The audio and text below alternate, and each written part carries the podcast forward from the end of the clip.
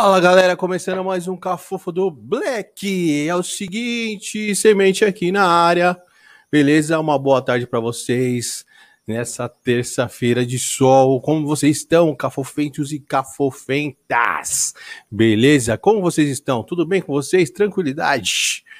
E é isso. É nóis. Aqueles recadinhos do começo que eu sempre dou. Se inscrevam no canal, né? Toque no joinha, beleza? É... No joinha e no sininho, né? Clica no sininho lá para fortalecer, para receber as, as, notificações, beleza? Da gente. Não se inscreva, não se esqueçam de se inscrever. Muita gente está assistindo os vídeos e não são inscritos. Então vamos se inscrever. O que, que custa você se inscrever? Dá aquela força pro Black, por favor para fortalecer, para a gente bater nossas metinhas aqui do YouTube. Beleza? É, outra coisa, galera que quiser dar um, faz, dar um apoio para a gente, certo? Fortalecer, sempre é necessário essa força da galera para continuar o projeto. Tem o nosso Apoia-se, tá passando aqui na nossa telinha, apoia-se, barra Cafofo do Black, Beleza? Quem quiser dar aquela força, só entrar lá e contribuir com qualquer quantia, tá? Tem o nosso Pix, certo? Loja Cafofo do Black, também pode contribuir com qualquer quantia. E também tem a nossa loja de canecas, várias canecas bacanas lá. Dá uma corrida lá no site lojacafofodoblack.com.br. Beleza? Dá um salve para todo mundo aí do chat. Todo mundo tá aí no chat aí da hora. O Alberto, o Fabiano. Puta, Fabiano, meu brother de miliano, você é louco. Meu parceiro de infância, salve. Ninão tá aí no chat, já vou puxar ele. Marisa, a Price, Price. Todo mundo aí, o Roberto, o Hero, David. É isso aí. E aí, galera, é o seguinte: hoje estou com um convidado muito especial, Nino, mago. A gente vai conversar sobre magia. Eu não sei nada sobre magia, né? E vamos conversar sobre isso. Bater um papo da hora. O cara, é gente boa demais. Parceiraço. Deixa eu puxar ele aqui. E aí, rapaziada? Não. Eu tô acompanhando o chat aqui, peraí. Pronto, tô acompanhando. Pronto? Aí, tá de boa? Tá me escutando bem? Peraí. Fala aí. Não, tá. Não. Não. Não tá me ouvindo?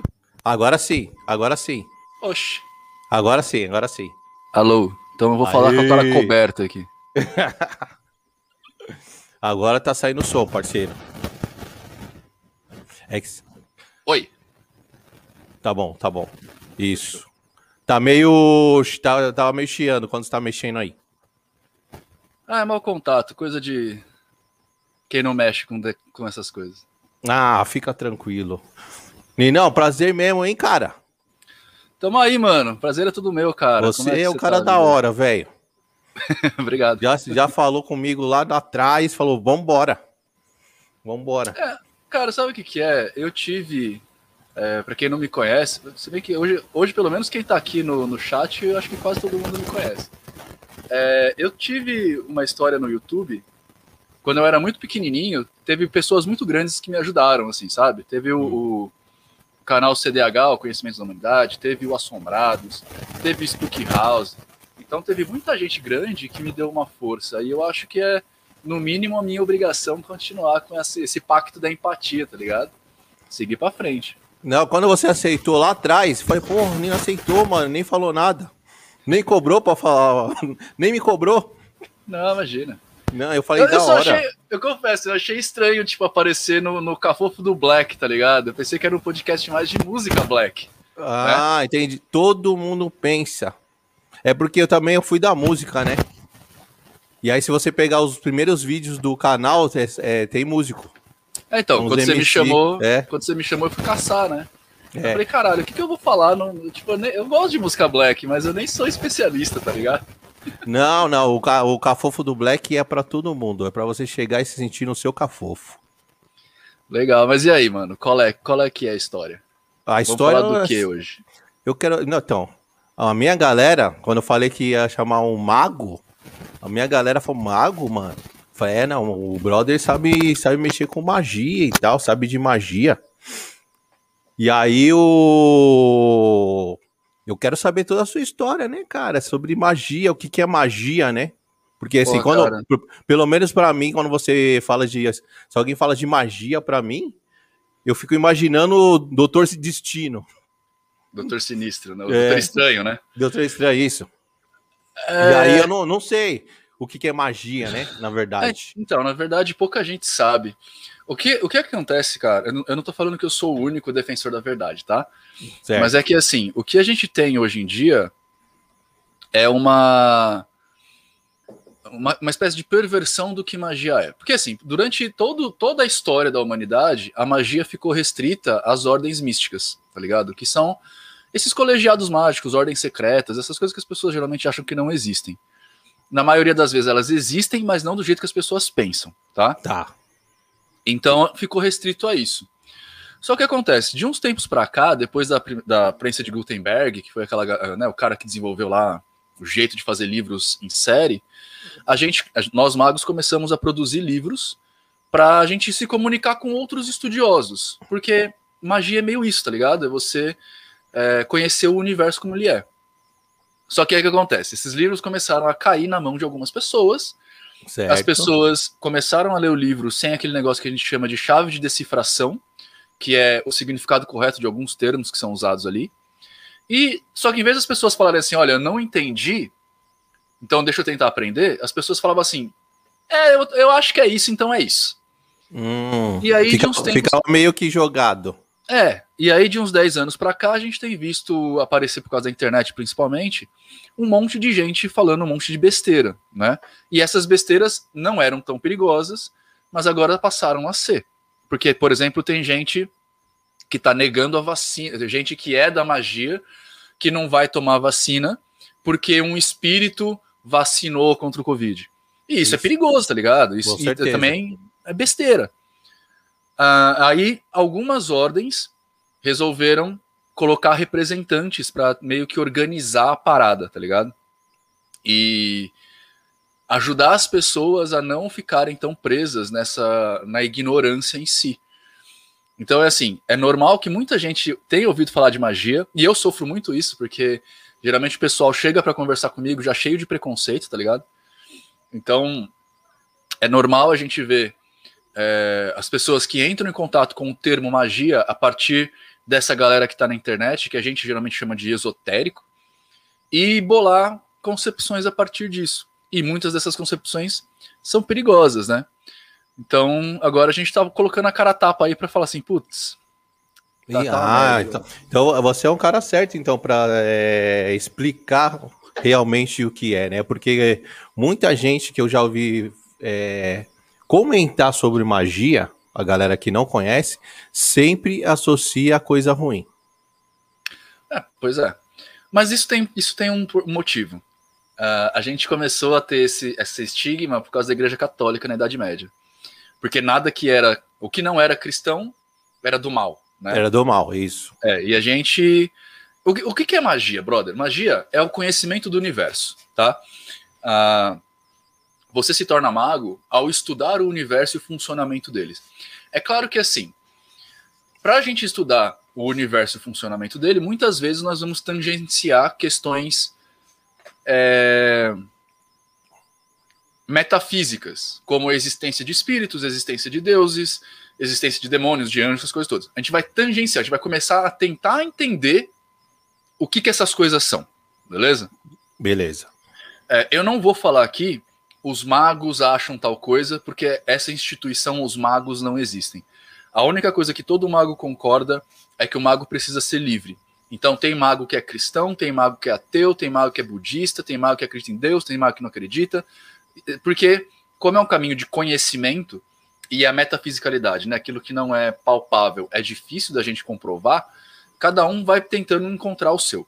Mas grande parte de nós entende a existência de espíritos, deuses, demônios, essas coisas todas, como uma ferramenta de crença do indivíduo. Ou seja, a existência em si dessas coisas não importa. Importa como você se relaciona com ela. Né? Então a gente vai estudar um indivíduo para tentar entender, a partir da relação dele com essas coisas, como é que ele funciona. Isso é magia, basicamente, tá ligado? Legal. É, então, magia, ela é muito mais material, muito mais táctil, muito mais ciência do que as pessoas estão acostumadas a ver. Eu, por exemplo, hoje, eu estava até brincando com, com os membros do canal lá, porque eu tô atrasadaço com a minha pós. Eu faço pós em neuropsicologia. Tipo, se eu fosse um cara babaca, né, que fica acreditando em duende, velhinha, essas coisas, pra que, que eu vou fazer uma pós em neuropsicologia? É, com certeza.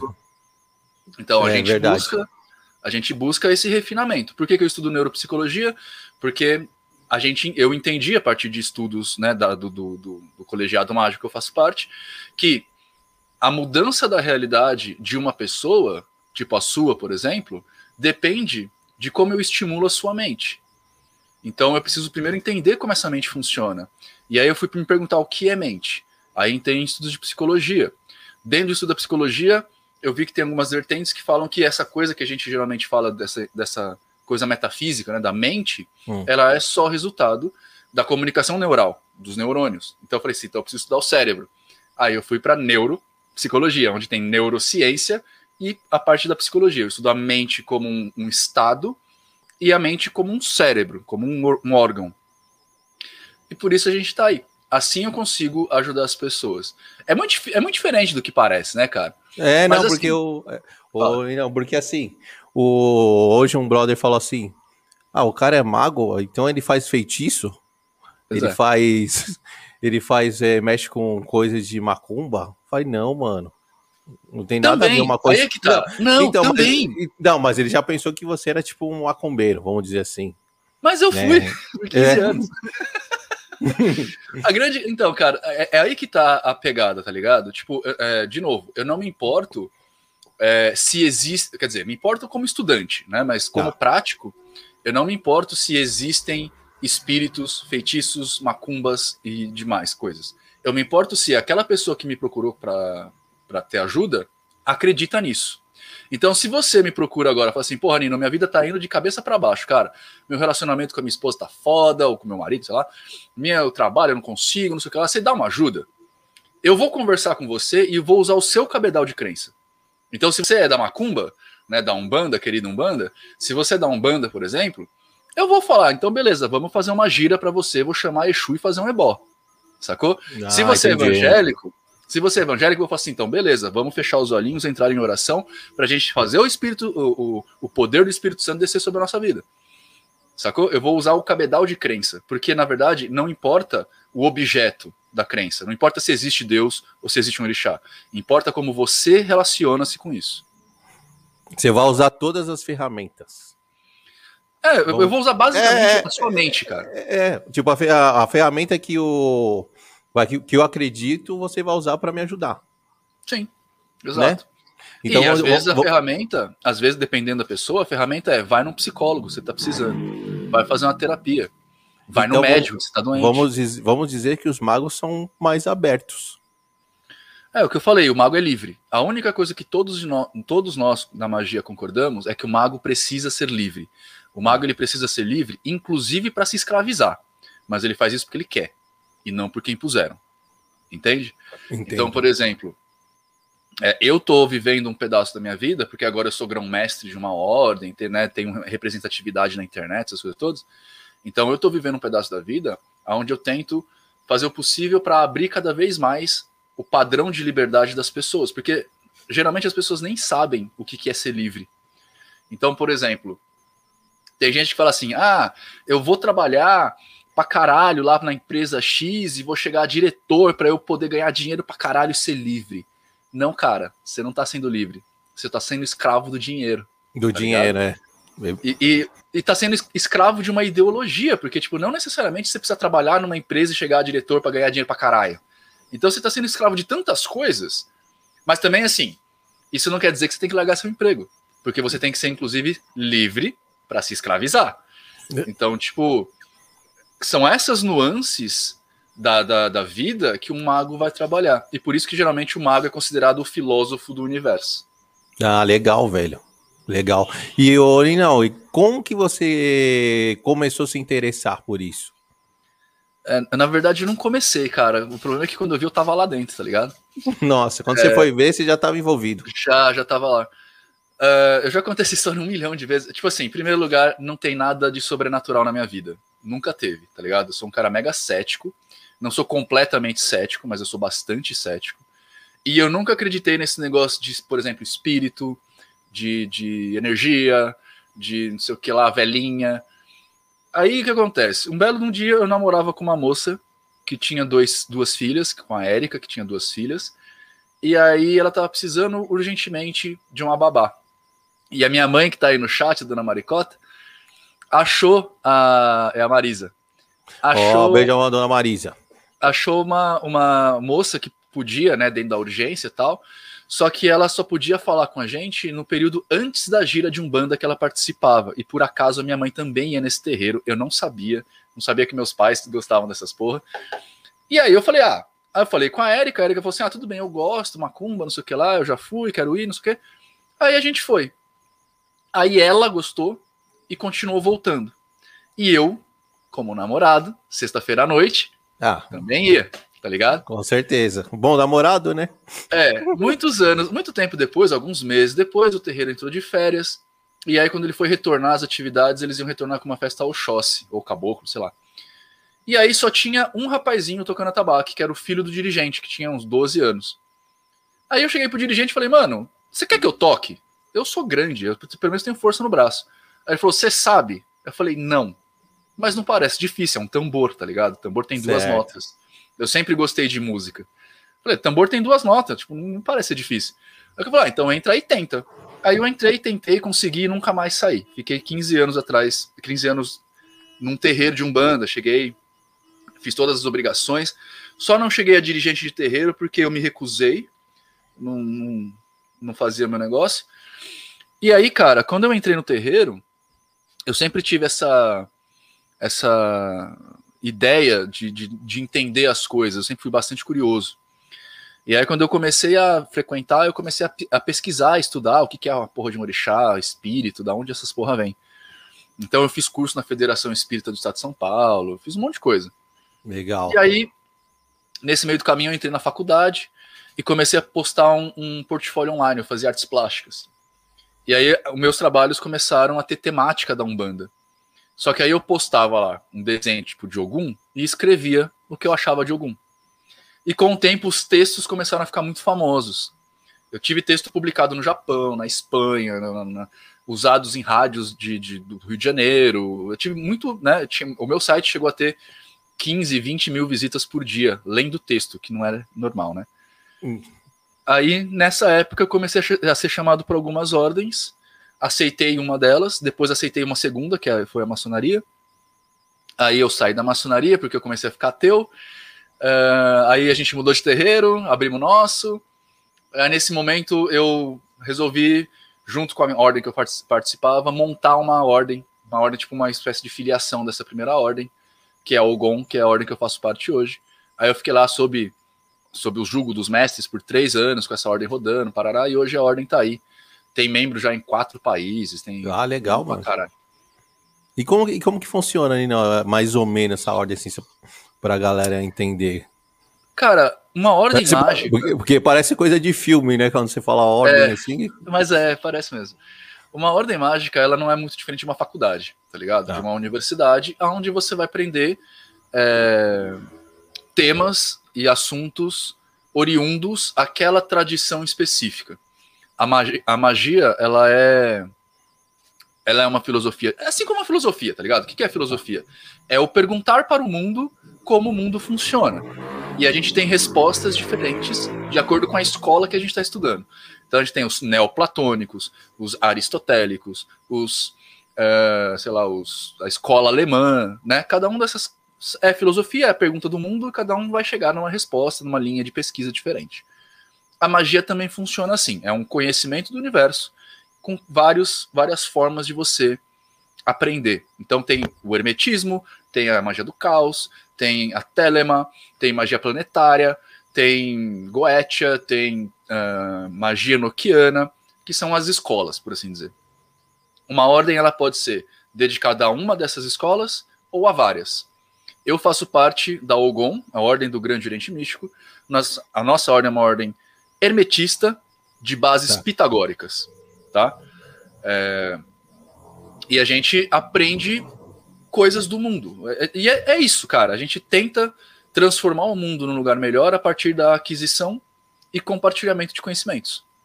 Então você vê lá na, na ordem, por exemplo, é, a gente tem historiador, a gente tem biólogo, a gente tem filósofo, a gente tem psicólogo, a gente tem hoje um, um, neuro, um neuropsicólogo, a gente tem especialistas comportamentais que vão trazer para a gente advogado. A gente tem, cara, tipo, neurocirurgiões tem na ordem. Nossa, legal. Tem, é, uma galera bem diferente, assim. Quase todo mundo na, do mundo da magia é catedrático. E isso que tá que o pessoal geralmente não entende, não entende. Porque geralmente a galera entende que magia é uma espécie de conhecimento é, ancestral baseado em nada. Né? Ah, ervinha, não sei o quê. Não, cara, tipo, se a gente vai estudar uma erva, a gente vai chamar a porra de um biólogo para falar dessa merda dessa erva. Tá ligado? se a gente quer estudar a, a, o comportamento humano, a, sei lá, questões de gênero. Eu, eu fui ignorante com esse negócio por muitos anos. Questões de gênero eu vou chamar a bosta de um, de um sociólogo para falar comigo. Tá ligado? Eu não vou chamar Entendi. uma coisa qualquer. Então, assim, tanto que eu faço documentários vezes por outra, né, de algumas questões que eu preciso puxar história, e eu chamo o Léo, o Léo Amorim, que tem canal no YouTube também, que é historiador. A magia, ela parte de conhecimento acadêmico. A gente dá um passo além disso. Agora, também tem aquela galera que, com todo o respeito do mundo, né, que entra para uma religião em particular, tipo para Umbanda, por exemplo, eu passei por muito isso, e aí o cara fala assim: ah, eu incorporo o preto velho pai Cipriano. Cipriano era o nome de um bruxo, logo eu sou mago. Não, não é não, cara, desculpa. Ah, é, então a gente pode dizer que a magia é um lado muito mais científico que um lado fantasioso, né? Sim, cara, pra caralho. Você pode ver, uh, olha os canais da internet, uns canais legais que depois se quiser zapear. Tem o Conhecimentos da Humanidade, que é do Léo e do Bruno, que o Bruno é psicólogo, o Léo ele tem quatro pós-graduações, tá ligado? A gente tem o Caosofia do Fausto Ramos, que também ele é matemático, formado, filósofo. A gente tem o, o Hermet Caos, que tem o Felipe Caselli, que é o cara acho que fez pós-mestrado, pós-gradu, o cara é pica da, da, da psicologia, da psicanálise, da filosofia, essas coisas todas. O cara faz filosofia clínica, pra você ter uma ideia. Eu nem sabia que existia essa porra. É, tem o Léo Amorim, que é historiador. Tem o, o, Quem mais que eu posso falar? O Rafa Zen, que também tá aí no mundo. Ele tá mais pro lado do marketing, mas ele também estuda psicologia. Então, assim, tipo, a galera da magia. Não dá para você ser mago sem você ser catedrático, tá ligado? Você tem que ter metodologia científica de pesquisa, metodologia de pesquisa. Você tem que ter conhecimento de história, de geografia, de matemática. E só que é assim também, a gente nunca teve a disposição de chegar aqui na, no mundo comum e falar: "Ah, você tá falando que é mago, você não é mago". Tipo, a gente nunca se importou com isso, tá ligado? Ah, tem. Então, tipo, tem um monte de gente que fala que é mago e não é nada, né? Mas tem muito conflito entre, entre a galera, os magos? Não tem, cara. Eu, tipo, não. Não. Eu conheço quase todo mundo. o mundo mágico é desse tamanho, tá ligado? Então, geralmente o pessoal fala que se você conhece um mago, você conhece todos os magos, porque todo mundo se conversa. E a gente tem desavenças, porque como a gente parte da, da tentativa de conhecimento do universo, a gente vai discordar em alguns lugares, né? Então, por exemplo, é, o, deixa eu ver aqui, o Felipe Caselli. O Felipe Caselli, ele acredita em deuses do certo. jeito dele, né? Ele tem uma toda uma explicação lá para ele que tem a ver com a, causa, a casualidade do universo, não sei o que lá. Eu não acredito em deuses, eu acho que é besteira. Então a gente discorda, mas a gente sempre senta para tomar uma breja quando eu vou pro Espírito Santo, tá ligado? Então é assim, a gente é amigo, a gente sabe que discordar não é brigar. É, é só na certeza. discordância que se constrói conhecimento. Agora, tem um monte de gente que diz, né, que usa a alcunha de mago, mas não é mago. E aí aparece na internet faz aquelas guerrinhas, né? Ah, eu vou atacar você e põe fogo na foto, né? Essas coisas todas tem. Ah, a gente entendi. só dá risada disso, cara. É, eu acho que a melhor coisa que tem que fazer é dar risada, velho. É, Deixar gente... pra lá e. Sem querer, ser muito, sem querer ser muito arrogante, mas a gente sabe que é um processo de construção longo. A gente está vivendo um mundo, por exemplo, onde, por conta das redes sociais, essas coisas todas, nunca se leu tanto mas nunca se teve tão pouca informação. Verdade. Porque as pessoas hoje em dia, por causa dos textos curtos, elas nem conseguem mais prestar atenção num parágrafo um pouco mais longo. Então, as discussões estão cada vez menos inteligentes na internet, né? Então a gente sabe que faz parte do processo. As ordens é. estão aparecendo agora para lutar um pouco contra isso, né? Então eu tenho o meu canal no YouTube e faço vídeos, porque eu sei que se eu continuasse escrevendo texto, as pessoas não iam ler, sacou? E eu também não estou em nenhum lugar para falar, espalhar verdades. Eu estou para plantar dúvidas. Né? Eu não chego aqui como o grande descobridor, não sou guru. Se um dia alguém me reconhecer como guru, eu sei que eu fracassei na história. A minha ideia é plantar dúvida. Você vai na Umbanda, você curte incorporar seu orixá lá, é, mas você já pensou que essa incorporação do orixá pode ser só uma manifestação da sua mente? E deixa é, a pessoa é, pensar, tá ligado? Deixa a pessoa pensar. E até te perguntar nisso aí, como você já andou, né, em outras religiões, um eremita, é, você, você, já, você já presenciou alguma coisa, vamos dizer assim, sobrenatural, estranha, que você ficou em dúvida? Você fala, opa, será? Cara, eu vou te contar um negócio, ó. Eu trabalhei 15 anos antes de sair da Umbanda. Foram 15 anos de terreiro, tá ligado? Sete desses 15, eu tava à frente de um terreiro junto com a minha ex-esposa. Certo. É, eu já vi muita coisa maluca. Já fiz muita coisa maluca. Esse negócio que você vê na internet do pessoal pôr fogo na mão, apagar charuto, andar sob brasa, eu já fiz tudo isso. Né? Minha mãe tá aqui, ela, você pode perguntar para ela, eu estourava pólvora na mão. E desincorporado. Eu estourava pólvora na mão, na mão. Então, assim, eu já vi muita coisa maluca. Hoje em dia, na verdade, na época do terreiro já tinha isso, hoje está um pouquinho mais forte. Eu tenho dúvidas a respeito da manifestação espiritual. Eu não sei se é real, se é minha mente que funcionava. Mas assim, tem uma única coisa, um único fator que hoje para mim ele é o que me deixa essa pulga atrás da orelha. Quando eu entrei na Umbanda, quando eu fui fazer o meu a minha feitura, né, tipo, a gente chamava de coroa, mas tem gente que chama de feitura, juremação, tem um nome. Quando eu fui fazer meu rito de passagem, minha iniciação na Umbanda, certo o terreiro que eu participava fazia um teste. É, e o teste não tinha como explicar. Eu não consigo explicar. O teste era. O terreiro era do tamanho de uma quadra de futebol, tinha 300 médiums trabalhadores lá. As imagens do Congar eram, eram quase imagens tamanho natural, assim, do Santos. E aí o pai de santo colocava a gente no andar de baixo, pegava a porra de um giz, que tinha dezenas espalhados pelo terreiro inteiro, que ele espalhava lá no, no altar, debaixo da tabaque. Aí ele pegava a porra de um giz, falava assim: Caboclo, esse é seu instrumento de trabalho. E escondia. Aí chamava a gente para cima de novo, pra gente incorporar certo. e achar onde tava esse negócio. A minha tava no bolso da saia da minha madrinha, pra você ter uma ideia. E a gente sai procurando, sai e a gente acha. Nossa. E na minha barca, na minha barca foram 30 e 28 acharam. Não é tipo o que, a, o que uma média probabilística sugere, saca? Então, isso ao longo de. Eu fiquei naquele terreiro sete. Sete. É, acho que sete anos. Fiquei lá sete anos. Todo ano tinha duas dessas. E todo ano passava uma galera, tá ligado? Então, tipo, eu não consigo explicar. É, Tem coisas é um... que é complicado, né? Mas eu posso falar que são espíritos? Não, tem um monte de fatores também. Pode ser que quando a gente chegava perto, sutilmente o atabaque, mesmo sem os atabaqueiros saberem, aumentava o som e a gente captava isso.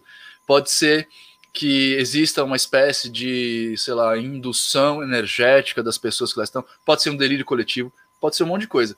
E é isso que geralmente eu gosto de deixar aberto, tá ligado? Tipo, não fecha o conhecimento existem outras possibilidades. Então vamos pensar a respeito dessas possibilidades antes de aceitar uma verdade. Não ficar preso só naquilo, né? Vamos abrir o leque. Pois é. Ô, Lindão, Ô, sabe quem eu vou perguntar pra você que eu tô super curioso pra saber sua opinião, velho? Se você for falar do, do Spook, eu não vou falar. não, não, não, porque nem eu quero tomar processo, velho. Não, o Spook é muito do meu coração. O Spook é um dos meus melhores amigos hoje. Ele é um cara muito gente fina. É que a galera Não, tá não. pegando bem pesado com ele. Não, eu não, eu não, eu não, eu não conheço o Spook, só vejo que a galera falar que, os- que o Spook adora é tomar processo, é dar processo nos outros. Eu não tenho nada, nada pra fa- falar dele, mano. Nada, nada. Então é do Daniel Mastral. Não, não. Eu ia te falar do. Do Chico, cara. O que, que você acha do Chico Xavier? Ah, eu não acho nada em particular. Eu acho os livros Assim. dele bem chatos. É o que eu posso falar pra você. eu li muitos. Eu li Hum. muitos.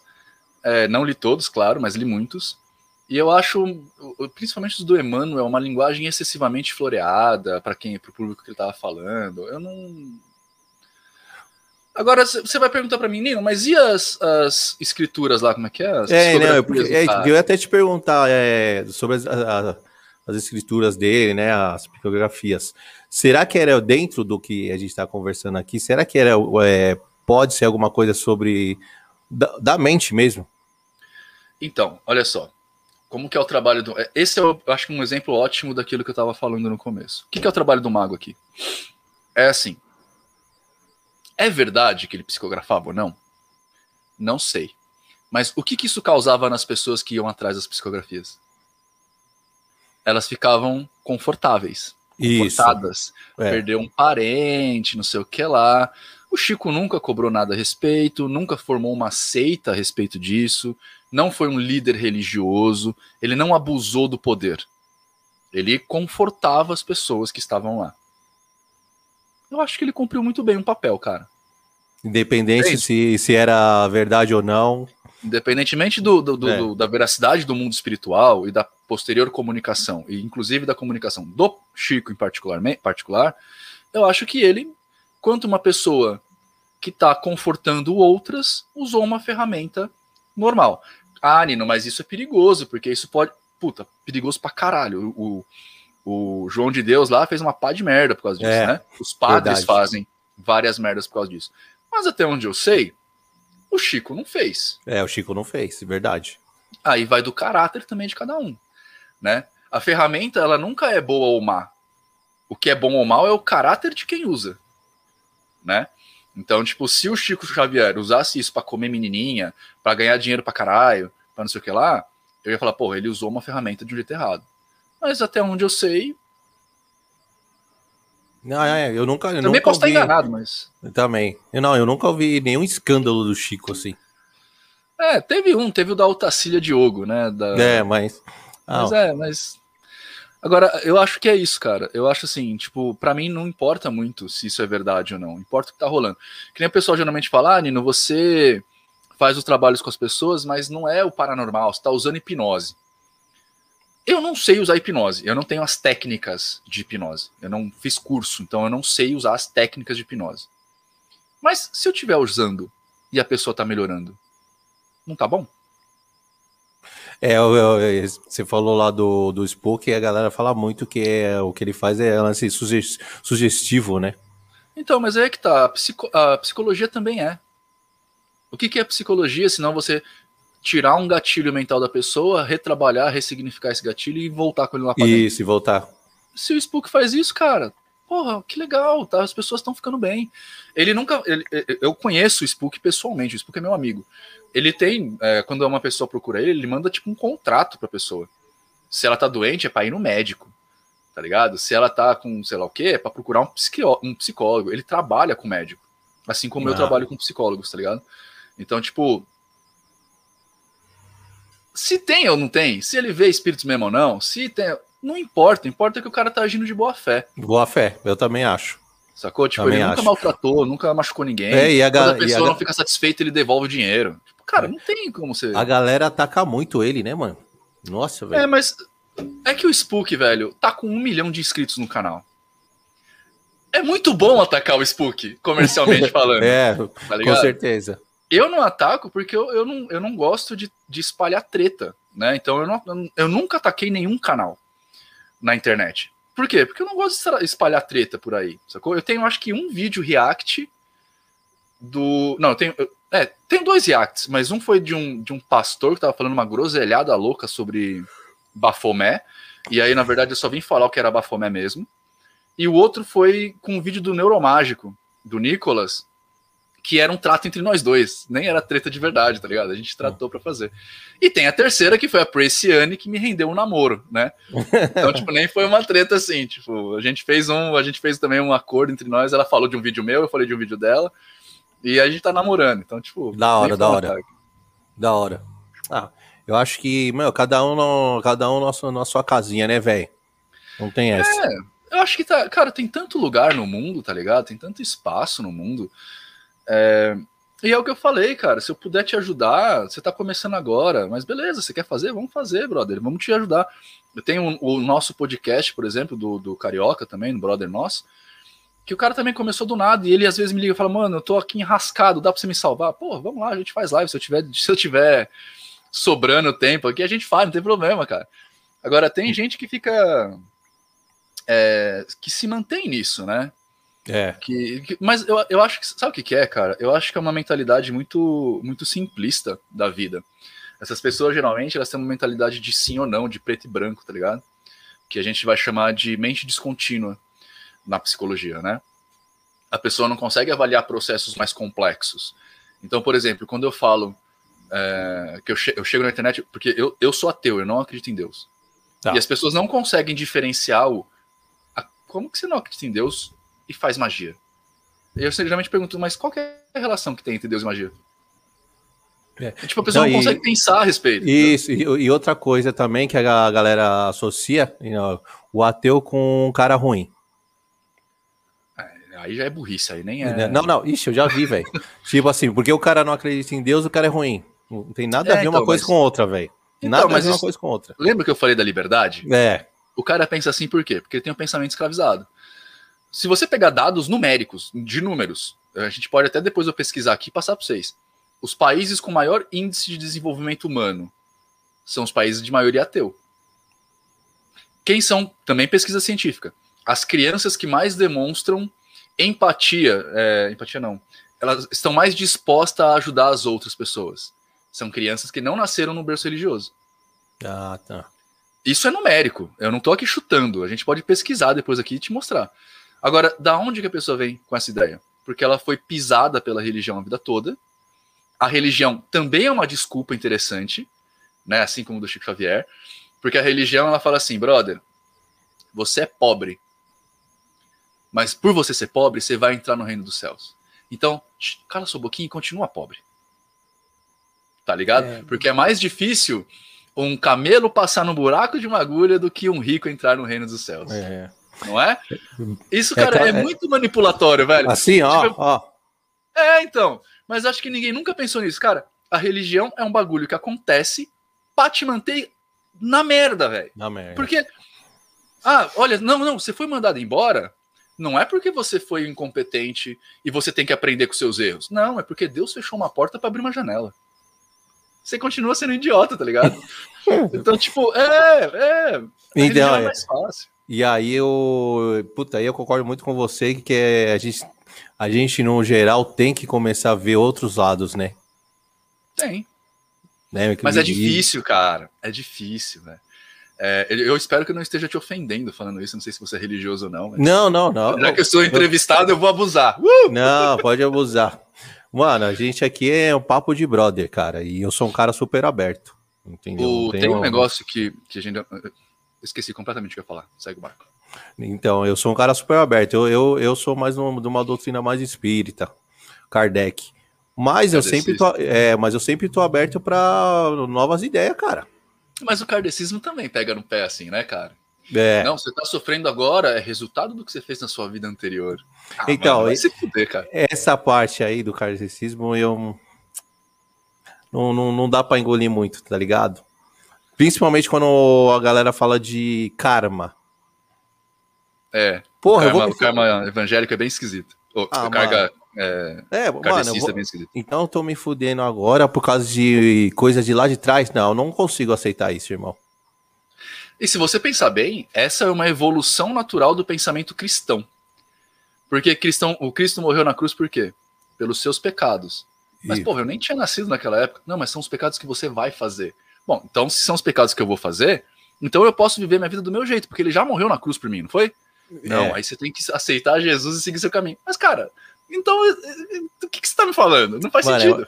É, é muita coisa se você pegar para ler e entender, cara, é muita coisa de, de é, jogada, velho.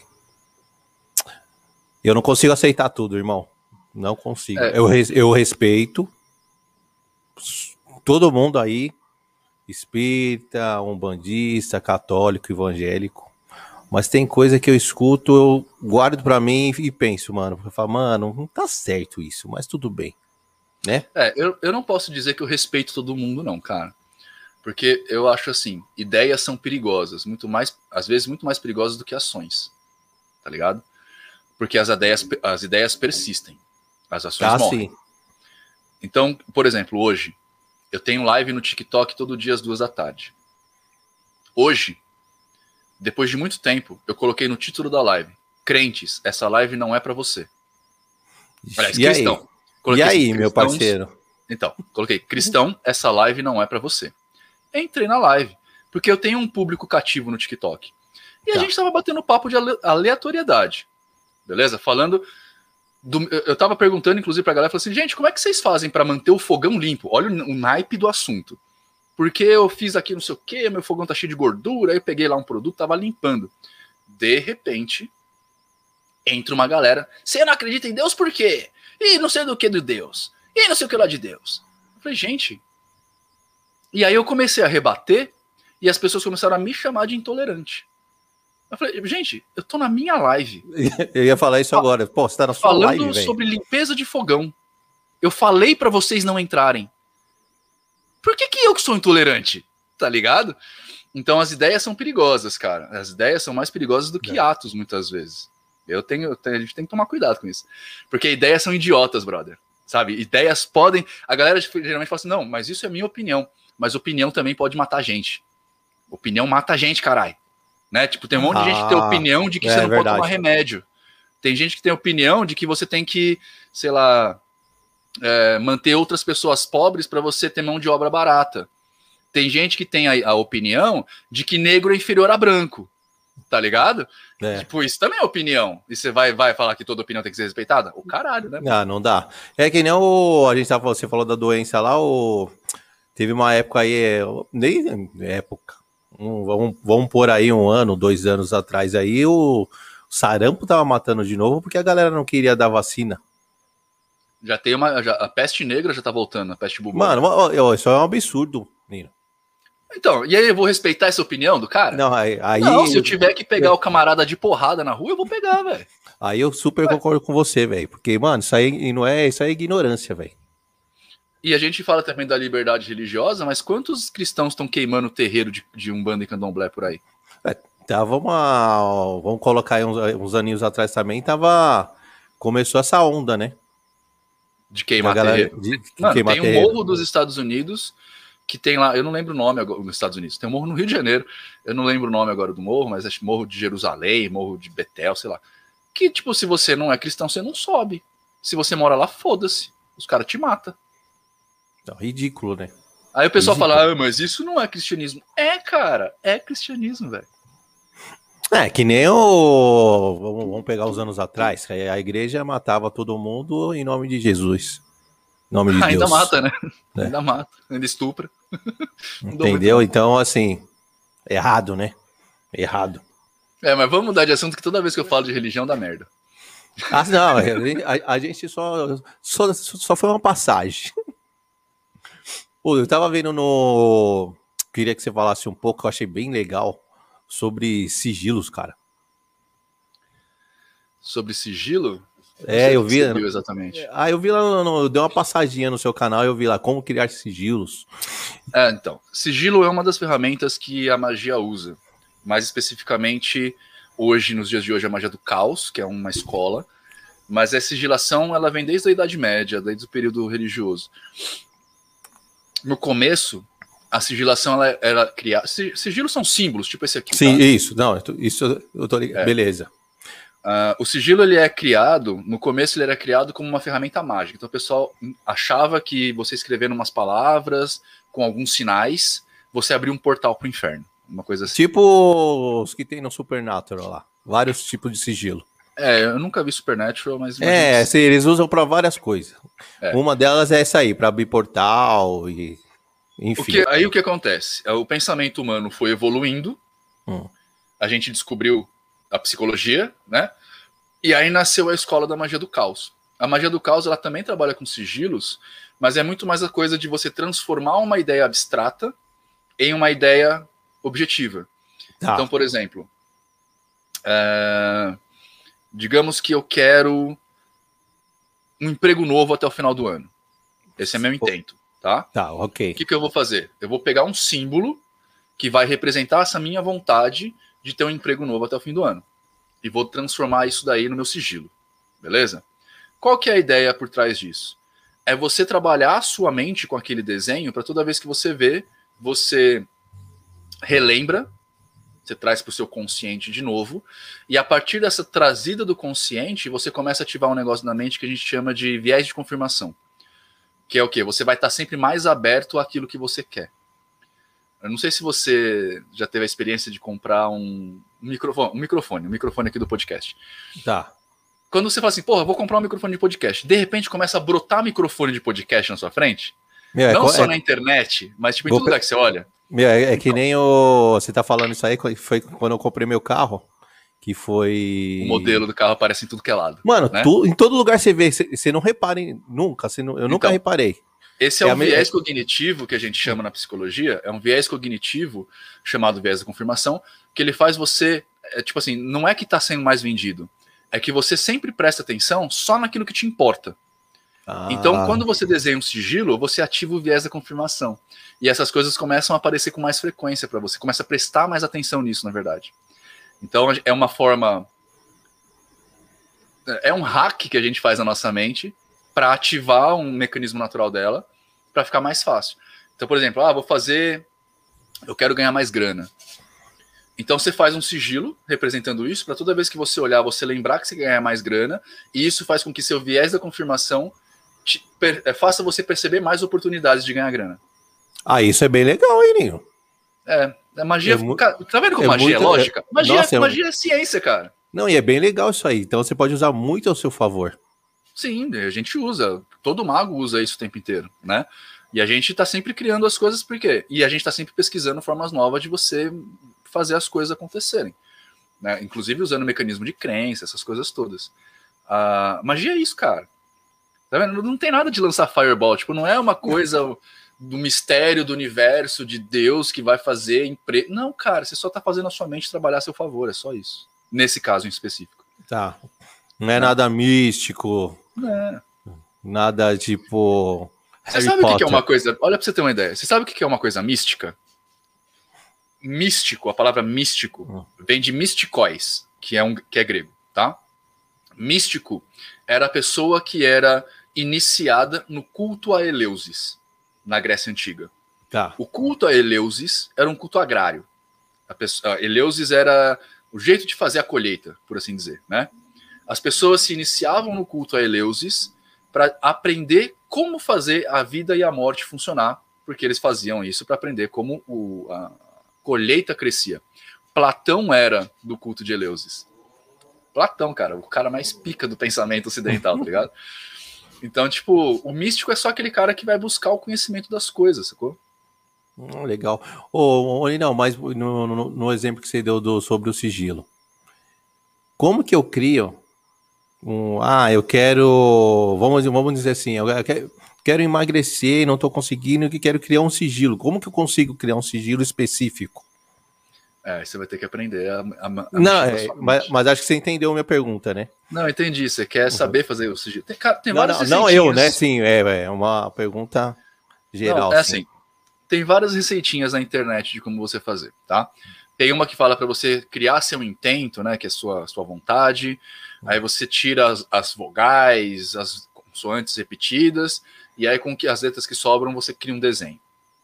É uma forma. Na verdade, o que você tem que fazer é estipular importância para o que você está criando e você. Então, por exemplo, você fala assim: ah, eu quero fazer um sigilo para emagrecer e vou usar essa escova como símbolo. Tá. Ela significa realmente isso para você? Ela realmente está entrando na sua. Quando você olhar essa escova de cantinho de olho, sabe? Quando você fica só na ladinha aqui, uhum. você vê sem olhar, você realmente vai lembrar? Não vai, porque você não criou relação com aquilo. Então, o que, por que, que tem esse negócio de cortar a letra, não sei o que lá? Porque primeiro você vai pensar numa frase, depois você vai cortar as vogais, aí você vai cortar as consoantes repetidas, aí você vai criar um desenho, passar um tempo, você vai gastar um tempo com aquilo. E isso vai ajudar você a criar relação. Quando a gente fala, por exemplo, do mago, ah, o mago vai comprar um anel de proteção. O anel nunca é um anel de banquinha, é um anel de ouro. Por quê? Porque olha o trabalho que você vai ter para comprar uma porra de um anel de ouro. É caro, você tem que ir lá na merda do centro da cidade, lá nos ourives lá. É, você pode ser passado para trás, você pode ser roubado. Tipo, te dá importância, tá ligado? Não é uma coisa qualquer coisa. Então, a criação do sigilo é, é, e de qualquer arma mágica é a relação que você cria com aquilo. Por isso que as coisas são. É, geralmente, o mago tem umas coisas estranhas. Porque ele precisa criar uma relação com aquilo. Né? A partir do momento que você cria a relação, o sigilo passa a elaborar isso com você. Sacou? Tem toda, então vamos dizer que o, o sigilo tem toda uma história ali, né? Tem, porque de uma forma ou de outra sempre é a ativação da sua mente, tá ligado? Você tem que. O, o grande coisa do mago, eu acho, é que você tem que entender como você funciona. Porque assim, a gente fala que magia é o estudo do universo, mas existem dois universos, pelo menos que é o universo real, onde tudo está contido, e o outro universo está dentro de você. Não porque seja uma coisa mística, mas é porque você enxerga o universo real de uma forma particular sua. Com certeza. E, portanto, você constrói um universo a partir dessa sua visão. Logo, o seu universo é diferente do universo real. Então você precisa entender esses dois pontos e entender como eles se relacionam para aí você fazer magia. O que, que eu mudo? Mudo lá ou mudo cá? Entendeu? Por exemplo, nós dois estamos participando da mesma live. Sim. Você e eu. Né? Só que essa live tem uma importância para você diferente da importância que tem para mim. E eu nunca vou saber a importância que tem para você. Porque isso não é expresso em palavras. Não é possível. A gente não tem vocabulário para tal. Sacou? Então, quando a gente vai fazer qualquer coisa na magia, a gente trabalha com esse mecanismo qual que é o universo da pessoa? A gente vai tentar entender para ir modificar. Muito louco isso, é hein, bonito cara? pra caralho, cara. Eu é sou, bonito. sou muito feliz de ser mago, velho. Não. E faz quanto eu... tempo que você já tá nessa, nesse rolê? Faz, acho que vai fazer 15 anos o ano que vem, eu acho. Em ordens mágicas, né? Em eu comecei mágicas. na Umbanda já tem quase 20, mas eu tô em ordem mágica mesmo, em colegiado mágico, há 15. Além de da Umbanda, você foi para um outro lugar assim? Não, eu comecei. Não, eu comecei católico, como acho que quase todo brasileiro. Hum. É, fiz primeira comunhão, fiz crisma, essas coisas todas.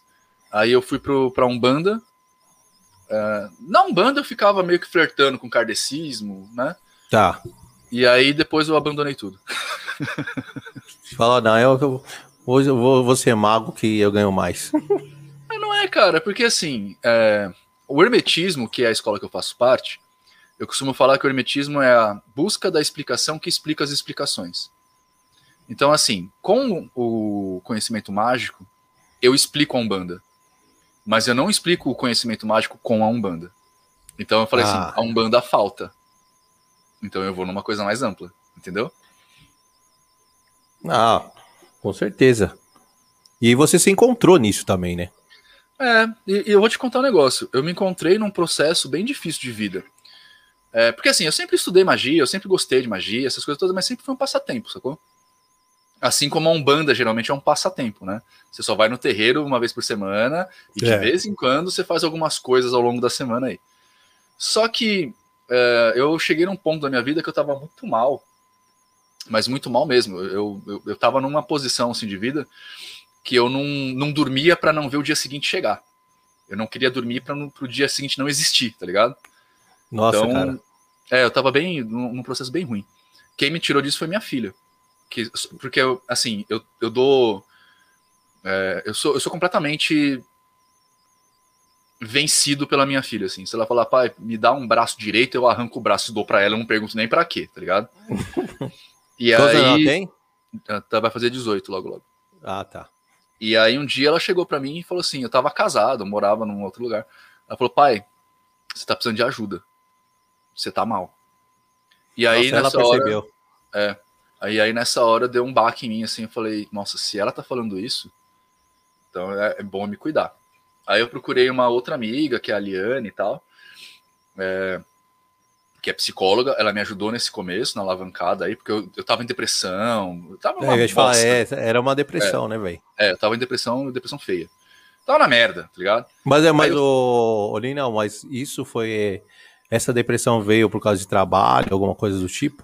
Essa depressão veio porque eu não tava feliz com nada do que eu tava fazendo. E não tem a ver com a minha esposa na época, não. Tipo, o, tá. casamento era legal. Mas assim, é, eu trabalhava, eu, eu, eu, tinha um estúdio meu, eu, eu tinha uma empresa, eu odiava ser empresário, porque eu tinha que ficar cobrando as pessoas, e eu acho que cobrar pessoas é idiota, tá ligado? Tipo, se eu me comprometi com você, eu vou fazer, cara. Tipo, você tem que ficar me cobrando.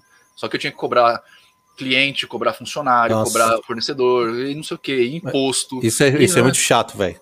Pois é. Então, quando chegava o final do mês, eu não bebia para não ver o dia seguinte chegar, para não fazer essas coisas, porque me enchia o saco, tá ligado? E aí isso acabou influenciando na minha vida pessoal, influenciou em um monte de coisa minha eu acabei perdendo quase todos os amigos porque eu não aguentava conversar com as pessoas.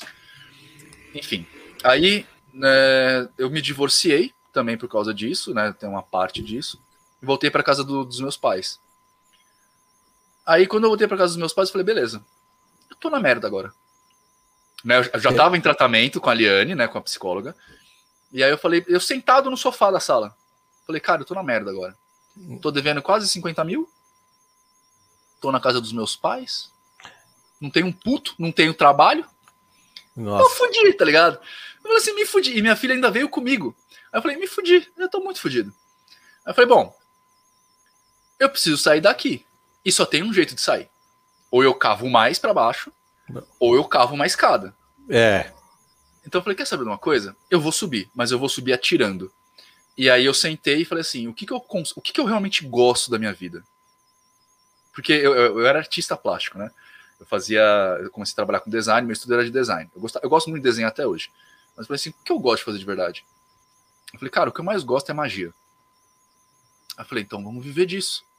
Legal. Falei, como? Como eu vou viver disso? Não tem mago trabalhando, não existe um mercado mágico. O que existe são os esotéricos fazendo esoterice, né? É, jogando tarozinho, dando folhinha de uva, né? banho de erva, essas coisas. Eu falei, então não existe um mercado mágico no Brasil, no mundo.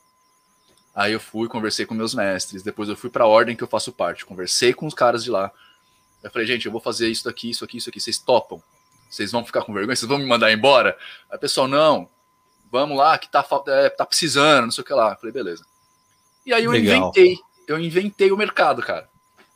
Ah, é, então hoje... você, que, você que acabou trazendo o mercado, então esse mercado mágico já tinha, por exemplo, o CDH, que é o Conhecimento da Humanidade, já tinha o canal deles bem for, é, fortalecido, fundamentado. Eles já faziam um simpósio anual, que é o Simpósio Hermetista, né, que é um encontro de vários magos aqui em São Paulo tal. Só que, tipo assim, nem o Léo e nem o Bruno trabalham com magia mesmo, eles fazem só esses eventos, parará. Eu levei isso para casa do caralho. Eu comecei a fazer um trabalho de educação mágica, aí eu comecei a fazer atendimento mágico, que era presencial, agora é só online. É, comecei a fazer eventos no Brasil todo. Eu viajava o Brasil inteiro fazendo evento. Uh, participava das feiras místicas aqui falando de magia. Tem também o meu evento, que é o Ocultaria, que vai acontecer agora em setembro, né, que é dois dias também de palestra pra caralho, com um dos maiores nomes da magia do Brasil e do mundo. Uh, e eu falei assim: ah, é isso que eu vou fazer. E inventei o bagulho, cara. Aí comecei, sem querer ser arrogante pra caralho, mas assim, se você entrar, por exemplo, no Facebook, em qualquer mídia social, e procurar sobre magia, dificilmente você não vai me ouvir, uh, ouvir falar de mim. Porque, inclusive, uh, hoje em dia, meio que todo mundo se conhece nesse, nesse meio, porque todo mundo, eu, tipo, eu virei um hub de pessoas. Então, por exemplo, a Prace vai fazer uma live amanhã, hoje eu acho, às oito, Então vai estar tá ela, vai estar tá o Léo Lousada, Fausto Ramos, todo mundo que ela, ela conheceu por minha causa, tá ligado? E eles se conheceram entre eles por minha causa. Então, tipo. E tudo isso, o que eu acho que talvez seja mais legal falar, tudo isso aconteceu porque eu apliquei o conhecimento mágico da minha vida. Então eu fiz um plano, né, eu entendi as engrenagens do jogo. Né, o que, que é entender a engrenagem? É entender como o motor funciona, o motor social funciona. E falei assim, beleza, eu vou usar esses pontos para usar o motor a meu favor. Aí eu consegui sair completamente do motor e viver minha vida do meu jeito. Aí hoje eu tenho a minha casa, né? Tenho minhas motos na garagem, que eu gosto de viajar de moto. Tem a minha filha mora comigo, né? Tipo, a Prace tem a casa dela, eu tenho a minha, a gente não mora, mas cada um na sua casa, porque é mais legal. Então, aí é isso. E tudo por causa da magia. Na verdade, não. Na verdade, tudo por causa de você, né, cara? Você parou. Não, pensou, mas é que a magia ela empodera né? a pessoa. A magia, eu sou a magia, entendeu? Hum. A gente fala que o mago, é, em determinado momento do seu crescimento, você se torna o templo. Né? O, a gente chama de mag, magos templos, ou magis templi, que é o mago se torna a própria magia. E eu acho que nesse meu caminho, quando eu fiz isso, eu me tornei a própria magia. Então, tipo, hoje em dia eu falo, todo ato é um ato mágico, todo ato mágico é um ato válido. O fato de eu estar aqui conversando com você tem para mim consequências que vão ser avaliadas magisticamente. É, Legal. Mas, claro, isso já é um outro nível, né? Já é outra coisa. O, eu vi, eu tava vendo sua. Só deu uma passada lá na sua live hoje. Só, só, só deu um, um, alô no Instagram, lá. né? É, e aí eu vi que você curte, você curte um, um, um rock e tal, né? Eu, eu, eu, curto música. Na verdade, as pessoas. Não, porque eu vi, porque rock... eu, vi uma, guitarra lá, vi uma ah, é. viola. É, é, falei, é então, curti um som, né? Não curti um som. Eu curto música. Porque, hum. assim, a música é uma forma de alterar a sua realidade. Você consegue é, modular seu humor a partir da música, hum. né? Então, eu não tenho preconceitos com música, por exemplo. Eu ouço desde funk carioca, né? Aquele funk bosta. Pra, pra chamar, chegar pra um cara que curte black e falar que eu, que eu ouço funk falando de funk carioca é até ofensivo, tá ligado? Mas, tipo, eu curto funk. A minha playlist do Spotify é uma bagunça, cara. Só não tem balão mágico. O resto eu acho que tem tudo. Porque eu entendo que a música ela, ela é um processo também. Então, é, se eu quiser ficar bem, eu ouço tais músicas. Eu tenho a minha playlist da depressão, que é quando eu tô mal. Então, mano, tô mal, quero ficar malzão mesmo. Tem a playlist da depressão. Tem, ah, passou a maldade, então eu quero ficar de boas. Tem a playlist para ficar de boa. Eu curto música. É, só que eu sempre fui da área das artes. E a música faz parte, né? Do, você é. acaba é. tangenciando isso. Eu não sou um ótimo guitarrista, eu só toco para brincar mesmo. Não, mas você, você tem um visual mais pro rock and roll. Quem olha você assim fala, esse malandro é do rock and roll, esse cara aí. Eu tô, eu tô tentando criar um, um, visual mais mosqueteiro, na verdade, agora. Eu tô é. deixando o D'Artagnan, D'Artagnan. É, fazendo um bigodinho enrolado, criando aqui um, um cavanhaque bicudinho. Dá, é, um salve pra, dá um salve pra galera aqui, ó. Quem quiser mandar perguntinha que é a galera do Ninão aqui. Manda uma perguntinha para eles. E se inscreve no canal do Black. Se inscreve no canal do Black aqui, dá aquela força para nós. Beleza? Meu pessoal. Eu não sei se o meu chat que travou, mas para mim parou de ter conversa aqui. Não, não, deu uma parada aqui. Acho que a sua mãe foi a última que comentou. Ela comentou que ela ganhou uma varinha. Ganhou, ganhou uma varinha, não sei de quem. Acho a gente chama de Alberto. baqueta, na verdade. Mas essa varinha ah, tinha... ela ganhou a varinha do Alberto, entendi. É. O... Mas essa varinha é estilo Harry Potter? Não, eu tenho uma varinha do Harry Potter aqui em algum lugar, peraí.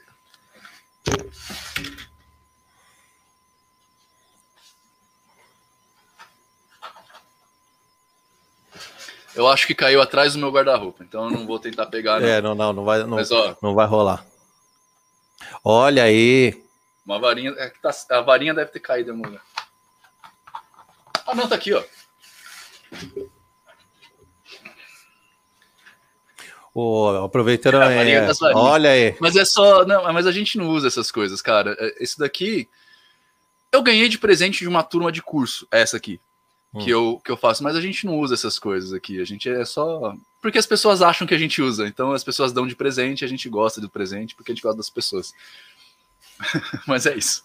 O, ó, meu brother aqui, o Fabiano, Salve, Fabiano, meu brother de infância, você é louco, mano.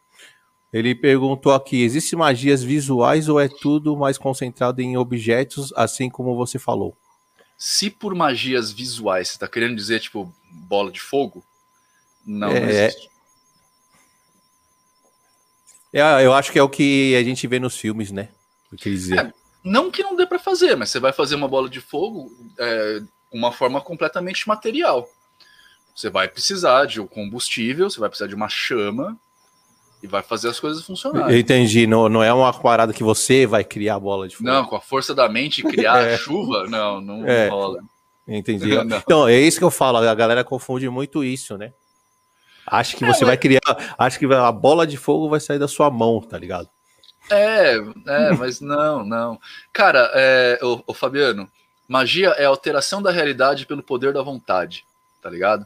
E aí você vai perguntar o que, que é a porra da realidade. E aí a gente vai entrar naquele negócio lá dos universos, né? Então, a magia é alterar o seu universo para que isso altere a sua realidade. É isso, em resumo. Ah, legal. O... o Alberto falou aqui, pô, deu até tristeza no curso do Nino ele não ensinar o Kami Kameha. É.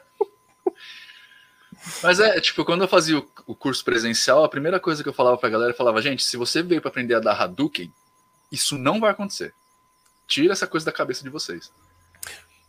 Eu, eu acho que no curso, eu acho que muita gente vai com esse pensamento, não vai, Nino?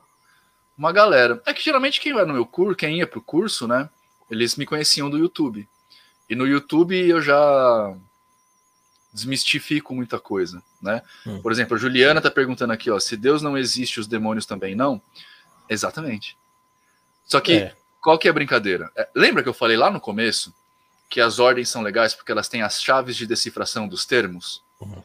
Demônio pra gente não é o que você imagina. Demônio pra gente é uma manifestação de um recalque. O que, que é um recalque?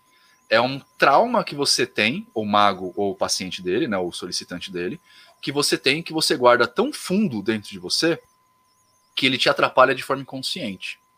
Então, quer ver um recalque que todo brasileiro tem? Dinheiro é sujo. Ah. Dinheiro é não, sujo. E, e, é feio ter dinheiro, né? Tipo, querer é... ter dinheiro. Exato. Nossa, e, isso tem o, o que tem mais. Quando você. É, as, isso, as, pessoas se sentem mal. Isso as te pessoas... leva a pensar que, por exemplo, é, você tem que. Ah, não, eu só quero ter dinheiro o suficiente para pagar minhas contas. Não, nunca, cara. Você tem que nunca ter dinheiro. mais, pra... né? Nunca é. mais, né, velho? Você tem sua... que ter dinheiro para você fazer o que você quiser, velho. Sacou? Mas isso é um, é um recalque que você tem, porque foi colocado na sua cabeça desde pequenininho. O ma... Isso é um demônio. É isso que o mago trabalha. A gente vai trabalhar de algumas formas com alguns gatilhos psicológicos que não cabem aqui, mas isso é um demônio para nós. Ah, então um outro gatilho. É um outro gatilho, não, uma outra expressão bem bem que a gente escuta aí que tem que a galera tem, acho que a maioria tem, é o não sou capaz. Ah, tem um monte, não sou capaz, homem não chora. Tem um monte é. de gatilho meio bosta. Monogamia, tipo assim, a pessoa, é, a pessoa até, até pensa em fazer alguma coisa diferente, mas já vem aquele pensa, ah, não sou capaz. Ah, isso não é para mim. Ah, será é que vai dar certo? Claro que assim, eu estou usando gatilhos aqui, né, que são mais recorrentes. Cada, tá. cada um de nós tem gatilhos muito mais profundos, né? E esses, esses gatilhos têm que ser trabalhados numa consulta, né? Se você for procurar um mago, né? É, o que, que a gente invoca? Então, é, deixa eu te explicar isso de forma rápida e fácil. Quando a gente vai trabalhar com isso, a gente meio que transforma o problema. Porque assim, o nosso cérebro tem dificuldade em lidar com questões subjetivas, beleza? Quanto mais subjetiva é a coisa, mais difícil o nosso cérebro lida com ela. A gente está preparado para ver as coisas e tocar nessas coisas, tá? Portanto, o que geralmente a gente evoca é a transfiguração deste gatilho, desse recalque, numa forma demoníaca. Porque demônio todo mundo sabe o que é. Agora, a fraqueza, não. Então a gente faz a pessoa colocar essa fraqueza na forma de um demônio. E é isso que a gente evoca. Para, inclusive, a pessoa conseguir conversar com isso. A gente objetifica o que é subjetivo. Mas é assim, gente, é, não pensem que vocês vão entender as coisas da, da, magia que eu tô falando aqui na live. Isso é, uma, é, é, um, é um podcast, não é um TCC, tá ligado? É. Não é uma, né? Então, tipo, eu tô falando de formas figurativas, muito superficiais, só para vocês terem um, um pequeno gosto do que é o negócio, beleza? Tipo, não dá para resumir 15 anos de trabalho em ordem em uma hora de live, fechou? Então a galera, quem quiser saber mais, curso do. Curso, é, no curso, cursinho do, no curso, no seu no curso, curso né, velho? Vai ter, é, no curso lá na Teoria da Magia, você vai ter um bom começo, tá? A gente vai até ver bastante coisa. Mas a magia, ela é muito da lida do dia a dia. Então você vai ter que, se você quiser realmente entrar no mundo da magia, fazer magia, essas coisas todas, você vai ter que entrar numa ordem em algum momento. E, e assim, para essa galera que quer entrar, que nem você fala, no, no, curso da magia, não basta só fazer o curso, né? Você mesmo, como, como que o cara, como que o cara é, acha uma ordem para ir? Não, então, peraí. Em primeiro lugar, o, o, curso ele tem objetivos muito específicos, tá? Hum. O curso ele tá aí para te ajudar a mudar a sua vida e para fazer um início na caminhada mágica. Certo. Ponto. Beleza? Se você quer se tornar um mago, aí você vai precisar de uma ordem. Né? Porque aí você vai precisar. É, é que nem, tipo, sei lá, um curso livre de psicologia ou uma universidade de psicologia. Entendeu? O meu curso é um curso livre. A universidade é uma ordem. Tá. É, as ordens, tem diversas ordens por aí, algumas delas são abertas, outras são semi-abertas e outras são fechadas. Né? Tipo, a Ogon, que é a, parte que eu, a ordem que eu faço parte hoje, ela é semi-aberta. Ou seja, você pode entrar lá, pedir filiação, você vai ser testado, e se você passar, você entra. Né? É semi-aberta por quê? Porque eu não posso contar o que acontece lá dentro. Né? Existem ordens que são fechadas, que são ordens que você não sabe. Um dia talvez essa ordem saiba de você e te chame, que foi o que aconteceu comigo na primeira. E existem ordens que são abertas mesmo, que nem Rosa Cruz. Né? Rosa Cruz é uma ordem Entra Acho lá. que é uma, é, é uma, das mais conhecidas, né? Acho que a, a Rosa, Rosa Cruz, Cruz, e a maçonaria, elas estão. É, a maçonaria. Cara, é engraçado que para mim tá muito. Tá travando pra caralho meu vídeo. Tá travando aí? Aqui tá dando uma. Agora que começou a dar umas travadinhas. É, tá dando um lag aqui. É isso, de um lagzinho. Mas não tava, Mas, não. Se vocês estão me ouvindo, tá ótimo.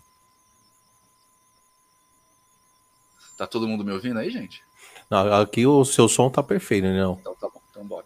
O, uma outra coisa que eu vi lá no seu site, no seu site, no, no canal, no seu canal, eu queria que você falasse. Eu nem, eu, eu só vi o título, eu não quis ver o vídeo. Que eu queria escutar de você aqui sobre o, uma coisa que todo mundo tem pavor, que é o livro do São Cipriano. Ah, é. As pessoas costumam ter pavor de coisas, cara. Tipo. Nossa, velho. Você fala desse livro aí, o pessoal caga, velho. É, então, mas é um livro de reza, velho. É um livro de reza da vovó. Não, eu já, eu já, eu já escutei tanta coisa, Nino. Ó, se você começar a ler, vai começar com é, som na sua casa, vai começar a aparecer vulto, vai comer. Mano. Mas você sabe por quê? Isso acontece, mas você sabe por quê? Ah. Porque as pessoas são induzíveis, tá ligado? As pessoas, ela se convence de que aquilo funciona, e aí quando, quando ela se convence daquilo funcionar, aquilo para, passa a ser processo psicológico dela, tá ligado? Então, tipo, é que nem Tabauija, né? A galera faz, que faz Tabauija entra em possessão por quê? Porque tem espírito ali? Não, porque ela se convence de que ela estará possuída. E aí ela externa uma possessão. É, tem tudo a ver com a mente da pessoa. Agora, eu não sei por que cargas d'água as pessoas gostam muito de dar importância para objetos, tá ligado? Deixa eu tentar fechar meu Photoshop, cara, para ver se é do meu computador aqui que tá ruim. Alô? Então, tá muito Alô? estranho. O som, o som tá bom. O som tá dando alguns lagzinhos. Eu acho que é o, o StreamYard. Hum. A gente tem problema assim de vez em quando também. A gente também usa. É. Então, o Alberto tá falando aqui, é, Gente que acredita é, no livro e maluca, né? Nessas coisas. É, mas tem muita gente, eu já escutei muita gente, cara. Tem pavor desse livro. É, mas é só um livro, cara. Que, que poder que um livro vai ter, velho? Saca? É. Tipo, se você ainda falasse para mim, não, é o livro original do São Cipriano. Foi ele que escreveu e tá vindo de séculos em séculos até agora. Você pode até pensar a respeito, mas, cara, o livro que você está comprando foi impresso numa gráfica. Impresso. Velho. Se ele fosse realmente maldito, a gráfica tinha pegado fogo, as pessoas tinham morrido, sei lá. Se não aconteceu com eles, por que, que vai acontecer com você? Com você, né? É, é, alguém é escreveu azar. essa bosta. Alguém escreveu, alguém revisou, tá no computador, alguém teve que ler, alguém teve que fazer editoração daquele negócio. Se a pessoa não morreu, por que, que vai ser você o alecrim dourado que nasceu no campo? Né? Verdade, mano. Pior que é verdade. Eu, não, eu, eu, particularmente, nunca vi esse livro, cara. Eu só ouço as pessoas falarem dele. Não, eu acabei de receber de uma amiga minha lá de, oi, de BH, que ela falou que o avô dela tinha uma edição que guardava sete chaves, não sei o que lá. Eu quase, é, falou quase, que. Eu só não mandei ela, só não falei para ela mandar para mim porque é do avô dela, né? Então tem. O falaram que o, por exemplo, se você tem um livro, vou, eu não posso pegar ele. É. E aí falou que tem um que é. Tem esse e tem um, a capa preta. É, tem São capa dois... preta, tem é. capa de aço. Esses dias eu vi a Isso. capa de bode. É só. É mercado, cara. A galera fala e vocês acreditam. é inocência. Vou contar um negócio para vocês, cara. A, a, gente, a gente que é mago mesmo, mago, mago, hum. dificilmente a gente usa alguma coisa. É, porque a gente sabe que o poder não tá na coisa. O poder sempre tá no mago, tá ligado? Então, assim, eu uso muito, eu uso uns anéis, né? Tipo, tem um anel aqui de, de hexagrama e tal. Mas é porque eu acho estético. Não tá. é porque eu vou me proteger, tá ligado? Esse símbolo que eu tenho aqui no meu braço é o emblema da ordem. Não é nada. Ah, tá ligado? É porque eu sou, né? Eu sou grão-mestre de lá. Essa ordem já me deu muita coisa boa e eu resolvi fazer uma homenagem. Mas não tem, tipo. A, a, gente não. A gente não. Cara, nós somos pessoas completamente normais. Se você vê essa galerinha aí, tipo, vestida de, de, de vestido esquisito, não sei o que lá. Pode ser que seja mago, porque o mago é livre. Mas a gente se mistura na multidão, velho. Vamos imaginar que você tá andando em vassoura. Ah, até porque quem anda em vassoura é bruxo, né, mago? É. Boa. Boa. Eu falar, ó, manda comigo não, que qualquer hora ele vai sacar uma, uma varinha, velho. Vai se transformar num varinha. sapo. Tem uma varinha aqui, meu, meu, eu tenho uma tana aqui, eu tenho espada, todos esses negócios que são símbolos de mago, eu tenho, mas é porque isso são símbolos de graus da ordem. Né? Tipo, é como se fosse diplomas, né? Tipo, a ordem lá que eu faço parte, ela tem três graus, cada grau você tem um, um, objeto mágico, mas é simbólico do grau que você tá, não é. É lá, eu ando de moto, a Maricó tá falando, né? De moto eu ando. É. Ô, Nino, você falou bastante da magia do caos. E o que, que é a magia do caos, cara? Curiosidade é minha escola. mesmo. Cara, a, as escolas mágicas, elas são formas de você entender as coisas, tá? Que tá. eu falei lá do, né, das escolas filosóficas. Sim, sim. A escola, a escola do, do, da magia do caos é mais uma delas. A escola da magia do caos, ela é uma escola relativamente nova de magia, então ela já nasce com o estudo da psique humana bem fundamentado. Então, por exemplo, ela que vai fazer essa pegada de o que eram os demônios antigamente e o que são os demônios na verdade né, que são manifestações da mente do mago. Então ela tem uma pegada muito mais simplista, embora muito mais profunda, do jeito que a magia é uh, entendida. Né? O hermetismo ele é muito filosófico, ele é muito, ah, vamos ver o mundo e vamos cultuar Nous, que é o conhecimento, né? vamos agir com amor à Sofia, que, que também é sabedoria. Né? A gente tem uma pegada um pouco mais é, ampla da questão do conhecimento. O caos, embora ele também tenha uma pegada ampla, mas ele é muito mais focado na prática ali. É, é isso, cara. É forma de ver diferente a coisa. Ah, legal. É porque quando você pensa assim, é o caos, né, velho? Você acha que é um negócio devastador, sei lá. É, tem um é. nome por, por que da magia do caos, mas eu confesso que eu não vou saber te dizer. Eu não sou da, eu não sou dessa escola, né? Eu sou hermetista. É meio WandaVision, né? Não, não. A magia de WandaVision não tem nada a ver com a magia do caos. embora chame caos, são é. coisas completamente diferentes. Eu já fiz um vídeo sobre isso também. Falando, né? É, porque fala bastante, né, do, da WandaVision, a magia do caos lá. É, mas é porque a magia do caos da WandaVision tem a ver com caoticidade, tem a ver com, com entropia, né, o quanto as coisas são bagunçadas. A magia do caos de verdade, não, não tem a ver com isso. Tem a ver com outras questões. Ah, não tem nada, nada a ver não. uma coisa com outra. Não, é só o nome que é o mesmo, e eu acho que quem escreveu que WandaVision tem, é, faz magia do caos, acho que provavelmente nem conhece a magia do caos do sistema. Cara, quase ninguém. Eu não, eu não conhecia, cara. Só conheço de, de, de TV mesmo, né? Não sei. Por isso que eu te perguntei. para você me perguntar, para você me Mas explicar. Tem, tem, muita gente famosa no meio, viu? O Alan Moore, que é um quadrinista, escritor, o cara é um dos papas da magia do caos. Ah, é? É. O cara fez. Sandman. Ah. Oh, seria da hora, velho. Então. é legal, seria. E o. Ah, eu vou ter que falar, né, velho? Você, você comentou. E o Mastral, cara? O que, que você acha? É... Eu, eu vi bastante, eu, eu, vi bastante coisa dele, né? Só de podcast, não conhecia ele antes. Mas ele, sei lá, eu fico meio que sem saber. Entendeu? Eu acho o Daniel Mastral um cara muito inteligente, velho. Porque ele criou uma narrativa é, que é uma narrativa que pega as pessoas e com isso ele consegue popularizar a, as crenças dele, sacou? Mas eu, eu, grande parte do que ele fala é completamente inverossímil. Assim, tá. tipo, eu conheço, eu conheço, cara, sei lá, umas 15 ordens satânicas, satanistas, né? Ele falou que fez parte da Irmandade, eu, da, do Filhos do Fogo. Eu não conheço essa ordem. Pode ser que ele tenha inventado um outro nome? Pode.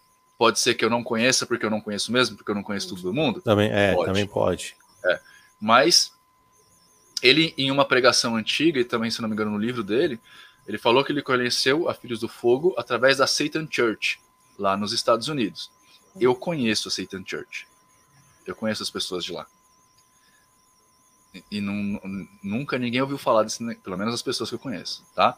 tá? Eu conheço muitos satanistas aqui em São Paulo, aqui no Brasil, inclusive tem um aqui na live, não sei se ele tá aqui ainda, que é de ordem satanista, parará.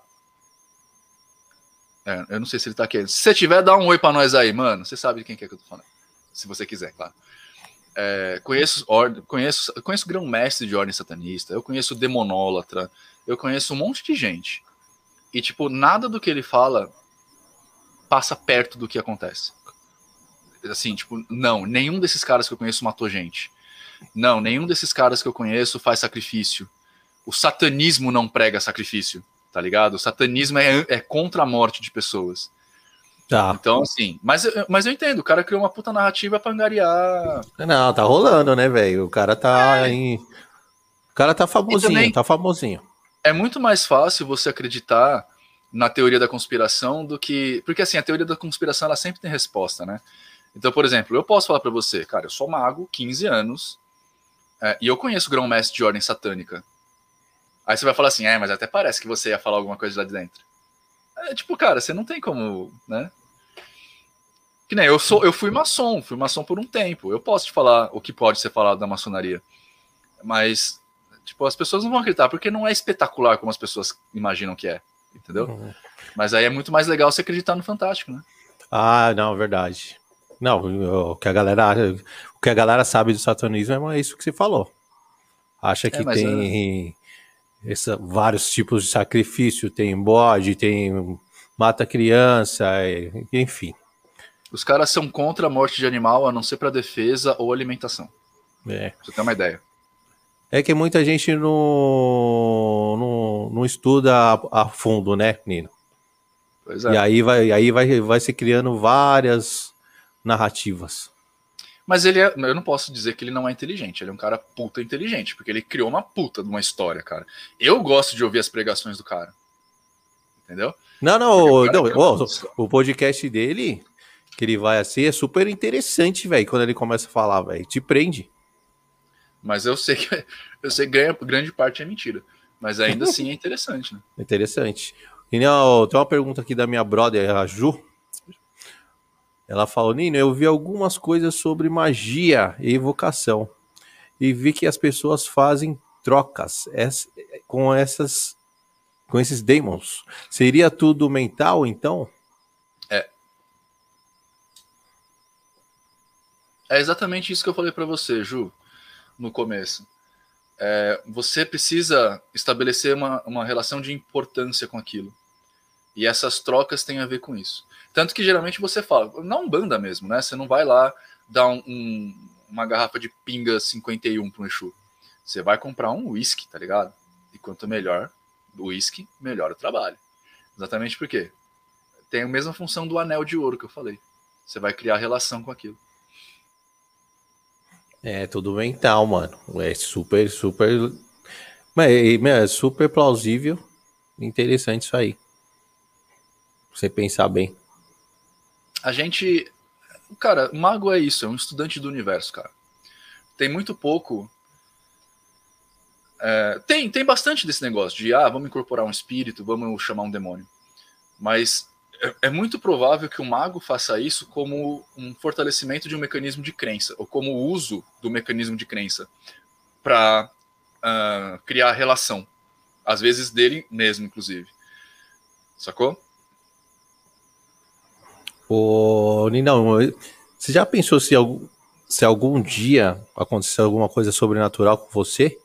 E aí você e aí você ia se indagar se era sua cabeça ou se era algo mesmo? É, eu sempre vou, cara.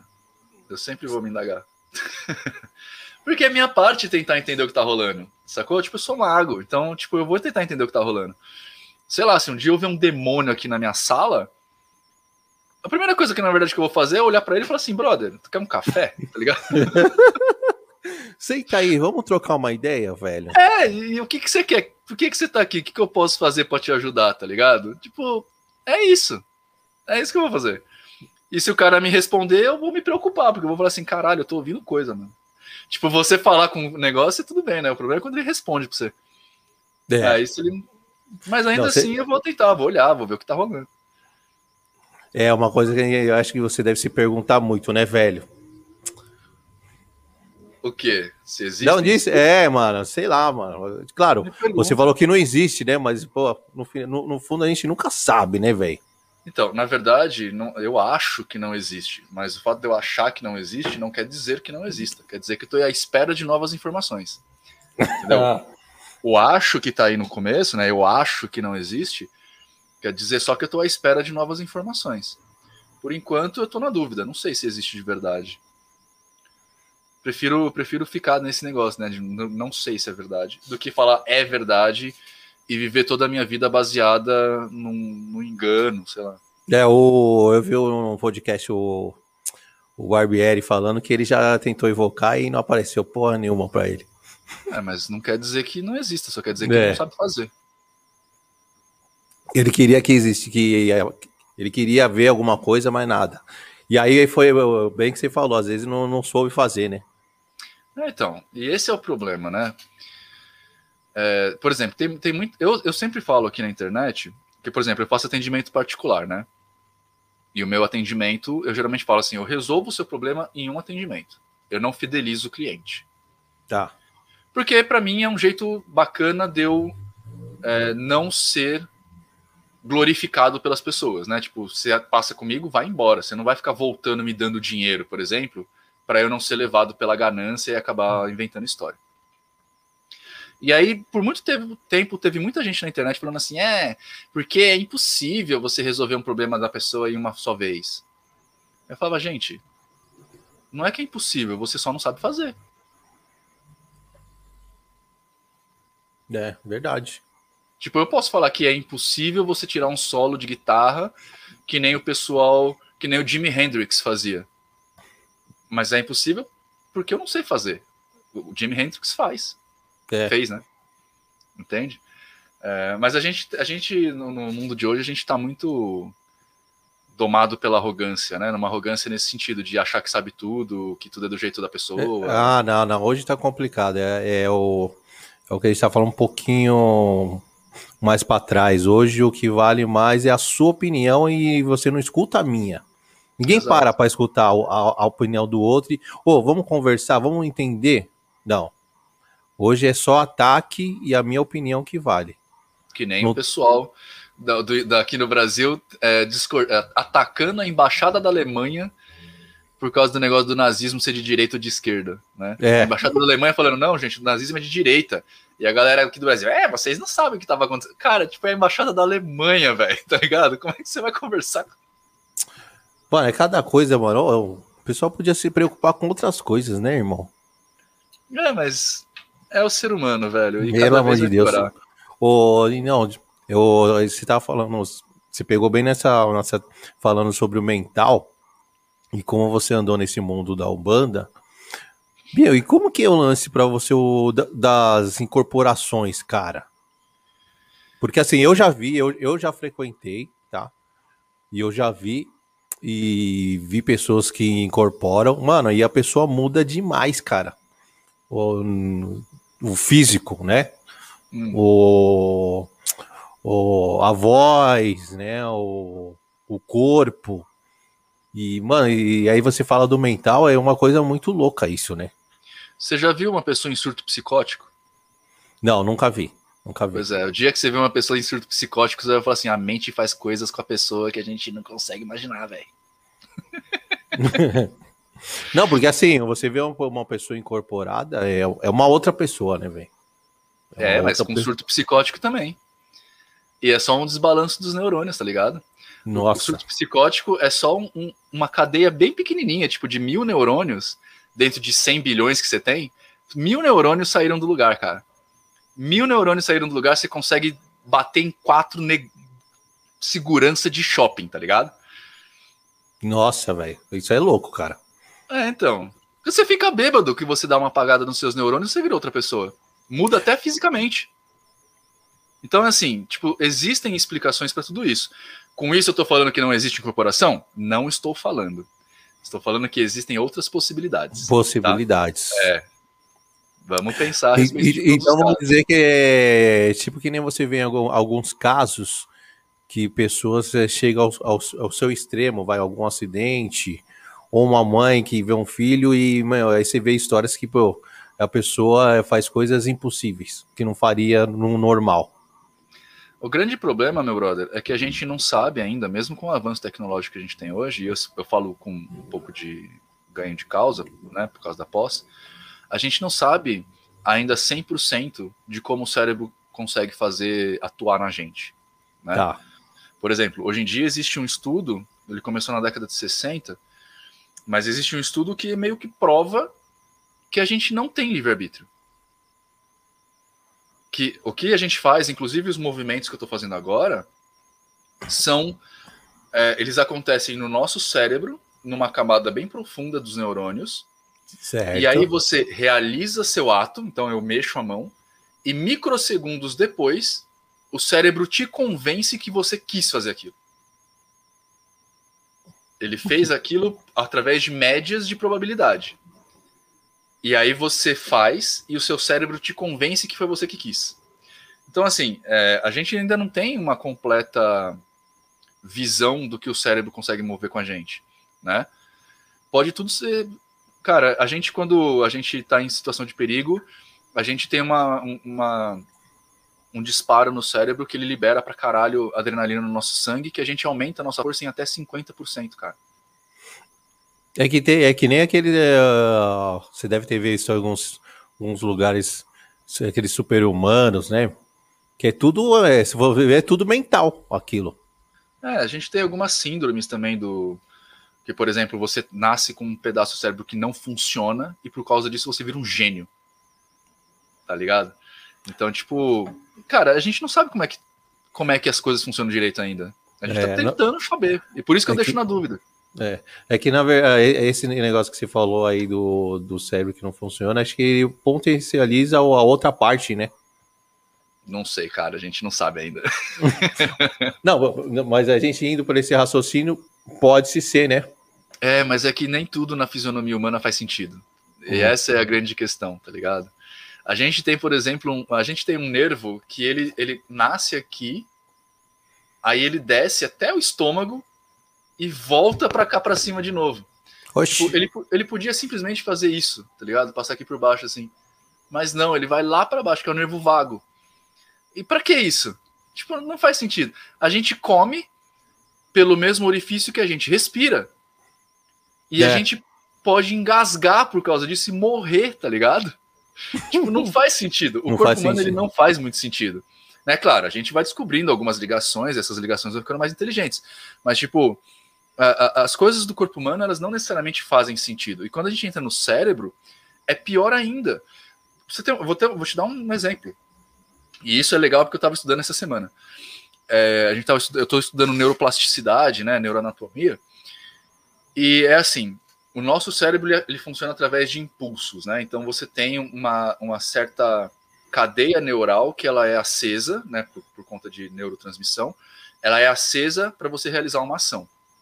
Certo. Agora, uma mesma ação nunca é no mesmo lugar do cérebro. Então, por ah. exemplo, o fato de eu apontar para você agora vai fazer algumas cadeias neurais se, se moverem. Se eu fizer okay. o mesmo movimento novamente, serão outras cadeias neurais que se moverão. Em outra parte do cérebro? Em ou outra parte do cérebro. Nossa, louco isso, hein? É, e tipo, a gente não. É, é, por isso que é tão difícil, por exemplo, quando pessoas perdem os movimentos das pernas, a gente conseguir consertar, ou quando uma pessoa tem um derrame. Porque não são as mesmas áreas que fazem os mesmos movimentos. Eles mudam de acordo com, com uma vontade que a gente não sabe exatamente qual que é. Então, tipo, é completamente confuso para a gente, tá ligado? É, tem pessoas que têm um AVC. Olha, agora voltou para mim. Tem umas pessoas que têm um AVC. Ah, cara, foi a coisinha que você colocou aqui embaixo que tava zoando. Sério mesmo? Vamos fazer um teste. Vai, vamos ver. Não, não, aquela que ficava passando. Aqui é o, é o Pix. Olha lá, ó. Tô com lag de novo. Caramba, coisa doida, velho. Olha lá, voltou ao normal, tá vendo? É o. Pix que você colocou. Então, é, a, gente, a gente não sabe ainda direito como é que as coisas funcionam. Então, tipo, se a pessoa perde um pedaço do cérebro, pode ser que o seu cérebro use um outro pedaço para sustentar esse pedaço que morreu, que a gente vai chamar de neurônios espelho e tal. Mas pode ser que não. A gente não sabe, tá ligado? Nossa. É, é que é por isso que, e agora um alerta importante. É por isso que, galera, olha só, presta atenção. Quando vocês vão no psicólogo e eles falam assim: você tem depressão, você tem ansiedade, você tem burnout, você tem, sei lá, é, esquizofrenia paranoide. Vai no psiquiatra tomar remédio. Você vai no psiquiatra, ele vai testar remédios. E esses remédios podem mudar. Por quê? Porque, embora a gente saiba como a doença se manifesta, ou seja, a, a depressão é um, um, problema entre as sinapses cerebrais, né? Tipo, esse aqui dá um choquinho e esse aqui não recebe choquinho. Então você vai tomar um neurônio para limpar essa cadeia aqui, para ele voltar a receber choquinho. A gente não sabe aonde que tá. Então a gente vai precisar fazer vários testes de vários remédios, de posologia, né? Ou, ou seja, tipo, de, às vezes vai tomar dois, às vezes você vai tomar cinco, às vezes você vai tomar um só, de posologia, de formulatura, de mesclagem, de tempo. Então é por isso que parece, ah, o cara me deu remédio e não funcionou. Não funcionou porque o cara é um mau médico. Funcionou porque o seu cérebro é estranho, como de todo mundo, tá? Então, se você sofre de alguma coisa dessa, faz um tratamento prolongado, beleza? Ah, que nem, na, nem nas primeiras vezes vai ter resultado. É, você tem que fazer testes, porque, cara, cada cérebro é um cérebro. Isso que é foda. A gente sabe a estrutura biológica, né? A gente sabe o que é uma dura mater, o que é uma subaracnoide, a gente sabe o que acontece nos giros do nosso cérebro, o que acontece na amígdala cerebral, no, no, no... a gente sabe. Só que a gente não sabe exatamente como isso acontece. Então a gente precisa testar, não tem jeito. É. Só testando para ir aprendendo, né, meu parceiro? Não tem pois é. jeito. É. Nesse, no, quando se trata de. Mano, imagina assim, cara, a gente tem 100 bilhões de neurônios na cabeça. Você sabe o que é 100 bilhões de neurônios? É não dá nem pra que... Mano, não dá nem pra imaginar, velho. Tanto, tanto de coisa. Eu vou te dar uma estimativa. É mais do que o número total de grãos de areias em todas as praias do mundo. Nossa, velho. Isso tá na sua cabeça. Cada um desses caras, cada um desses 100 bilhões de neurônios, estabelecem de mil a 10 mil conexões. E é nessas conexões que tá a depressão. Então, imagina quanto tempo a gente vai ter que procurar. Não, não, não, não, não tem como, velho. Você é louco, pois cara. É. E olha que os caras já descobriram muita coisa, hein? Sim, descobriram coisa pra caralho, mas, mano. Nem se a gente conseguisse tirar neurônio por neurônio com uma pinça para ver onde tá o problema, tá ligado? Tipo, os caras. Não, 100... é muita coisa, é, velho. É, não dá, velho. 100 bilhões de neurônios. E não necessariamente todas as conexões são do mesmo jeito, tá ligado? Não, é, é o que você falou, ela vai mudando, né? É, tem me... neurônios que são especializados em uma coisa, e neurônios que são especializados em outra. Tem, por exemplo, o neurônio que, que faz o pensamento, por assim dizer, que é o neurônio de processamento, e tem o neurônio de envio de informações, que é o neurônio mielinizado. É, a gente tem. Sabe, não, você, é, você é, viu o eu cérebro? entendi, eu entendi. Que. A gente Pensa... tem uma camada cinzenta por fora, que é onde vocês verem as dobrinhas, e por dentro é uma camada branca. Eu, Essa eu, camada branca. É o cerebelo, né? Não, não. É o cérebro ainda. Eu tô falando só aqui da parte, da parte mais fora. nova do cérebro. É, ah. É, que é o córtex, né? O, ne o neocórtex. Essa parte aqui, ela tem uma camada cinza, que são os neurônios que meio que processam informação. Tá. E aqui tem uns, uns, neurônios brancos. Esses neurônios brancos, eles são tipo fio de computador, tá ligado? Eles só transmitem informação só. E é tão inteligente o corpo que esses neurônios, para conseguirem transmitir informação sem dar curto-circuito, eles têm tipo uma capinha de borracha, tá ligado? Que é uma capinha de mielina que a gente chama. Ele tem uma capinha para um fio não influenciar no outro. Olha que inteligente nossa, que a gente muito, Nossa, muito, muito complexo. É, mas é, é, é difícil pra caralho. O, o não, eu vi numa matéria que os monges, né, que eles fizeram uma pesquisa, sempre quando eles estão em meditação, sempre tem, ficam a parte do cérebro deles ativada. É. Eu achei muito Na louco. Verdade, essa, tem uma parte que se ativa mais. Hum. Né? É, não só na meditação dos monges, como também no fervor religioso de uma freira. Já foi feito também. Na hora que as freiras estão rezando e tal. É uma parte que se ativa. Mas, cara, tudo que a gente faz ativa uma parte do cérebro, velho. Não tem. Mas, é, mas essa parte que ativa é, de meditação, vamos dizer, de oração, é uma parte específica? É, é uma parte. Eu não vou saber te explicar agora direito, tá? Mas é tá. uma, se eu não me engano, é uma parte que ela tem a ver com. Com o. Ai, como é que chama isso? É, é com a elaboração de estratégias do cérebro. A gente tem cada, né, cada pedaço, macro pedaço, ele é responsável por uma certa coisa. E quando a gente está em oração e meditação, o centro que é ativado é o centro responsável pela elaboração de estratégias que a gente tem para ver no futuro, sabe? E é isso daí, quando ele fica ativo, a gente passa a ver o mundo de uma forma mais tranquila, porque a gente consegue estabelecer melhores estratégias do dia a dia. É meio isso. É louco. É, mas eu, é, eu vi, é, é, eu vi uma matéria aí, eles falaram que meio que tiraram um raio-x do monge, aí fica meio. Não, é neuroimagem, cara. É, tipo, muito é, louco, velho é, eletroencefalograma. É super bonito isso, cara. Neuroimagem cerebral é muito legal. E aí fica brilhando, né? Fica... É. Eu, muitos anos atrás, é, eu tive um episódio de concussão, de concussão de ausência. E aí eu fui fazer um monte de exame e acabei fazendo exame também de neuroimagem. É muito bonito ver o, o cérebro por dentro. Ainda mais quando é o seu. Deve ser muito louco, mano. Nossa, deve ser muito louco. Pô, e aquela parada do cérebro lá que, meu, já vi muita coisa no, no YouTube falando da penial. Ah, mano. Vamos lá, vamos no começo. da onde vem essa história? É. Do filósofo cartesi... do filósofo do, do cartesiano. Car... Carte... Como que é, gente? Me ajuda. O, o, o, que tem um pensamento cartesiano é o Descartes, lembrei. Do tá. Descartes. O Descartes ele tinha um pensamento que a gente chama é, de pensamento matemático. Porque para ele é assim: um mais um igual a dois. Então, tudo que ele vai pensar na filosofia, ele pensa assim. Bem, filósofo, bem, lógico. É, na filosofia cartesiana, beleza? Tá, beleza. Como ele era muito lógico, ele falou assim, cara, o que, que nos move? Então ele começou a se perguntar a respeito disso. e começou a ver que talvez exista uma espiritualidade, alguma coisa assim, uma energia. E ele postulou que essa espiritualidade, essa energia, fazia algum tipo de elo com a gente através do cérebro, porque é o cérebro que comanda o corpo. Ponto. Alguns malucos, e aí que eu falo para você que depois vem a magia para falar que a galera tá falando besteira, começaram a falar assim: bom, se o Descartes falou isso, então deve ser essa glândula que tem no meio do nosso cérebro. Porque, certo. inclusive, vai justificar o terceiro olho, né? Isso, isso, isso é, é. é o que falam mais. Tem bem no meio do nosso cérebro. Essa glândula, ela se calcifica ao longo da, do tempo. Ela vai criando uma camadinha de cálcio. Só que a gente sabe o que a glândula pineal faz. A glândula pineal é responsável pela liberação de mi, mi, de mil, mil, mil, mil, Caralho, mano. Não sai a palavra.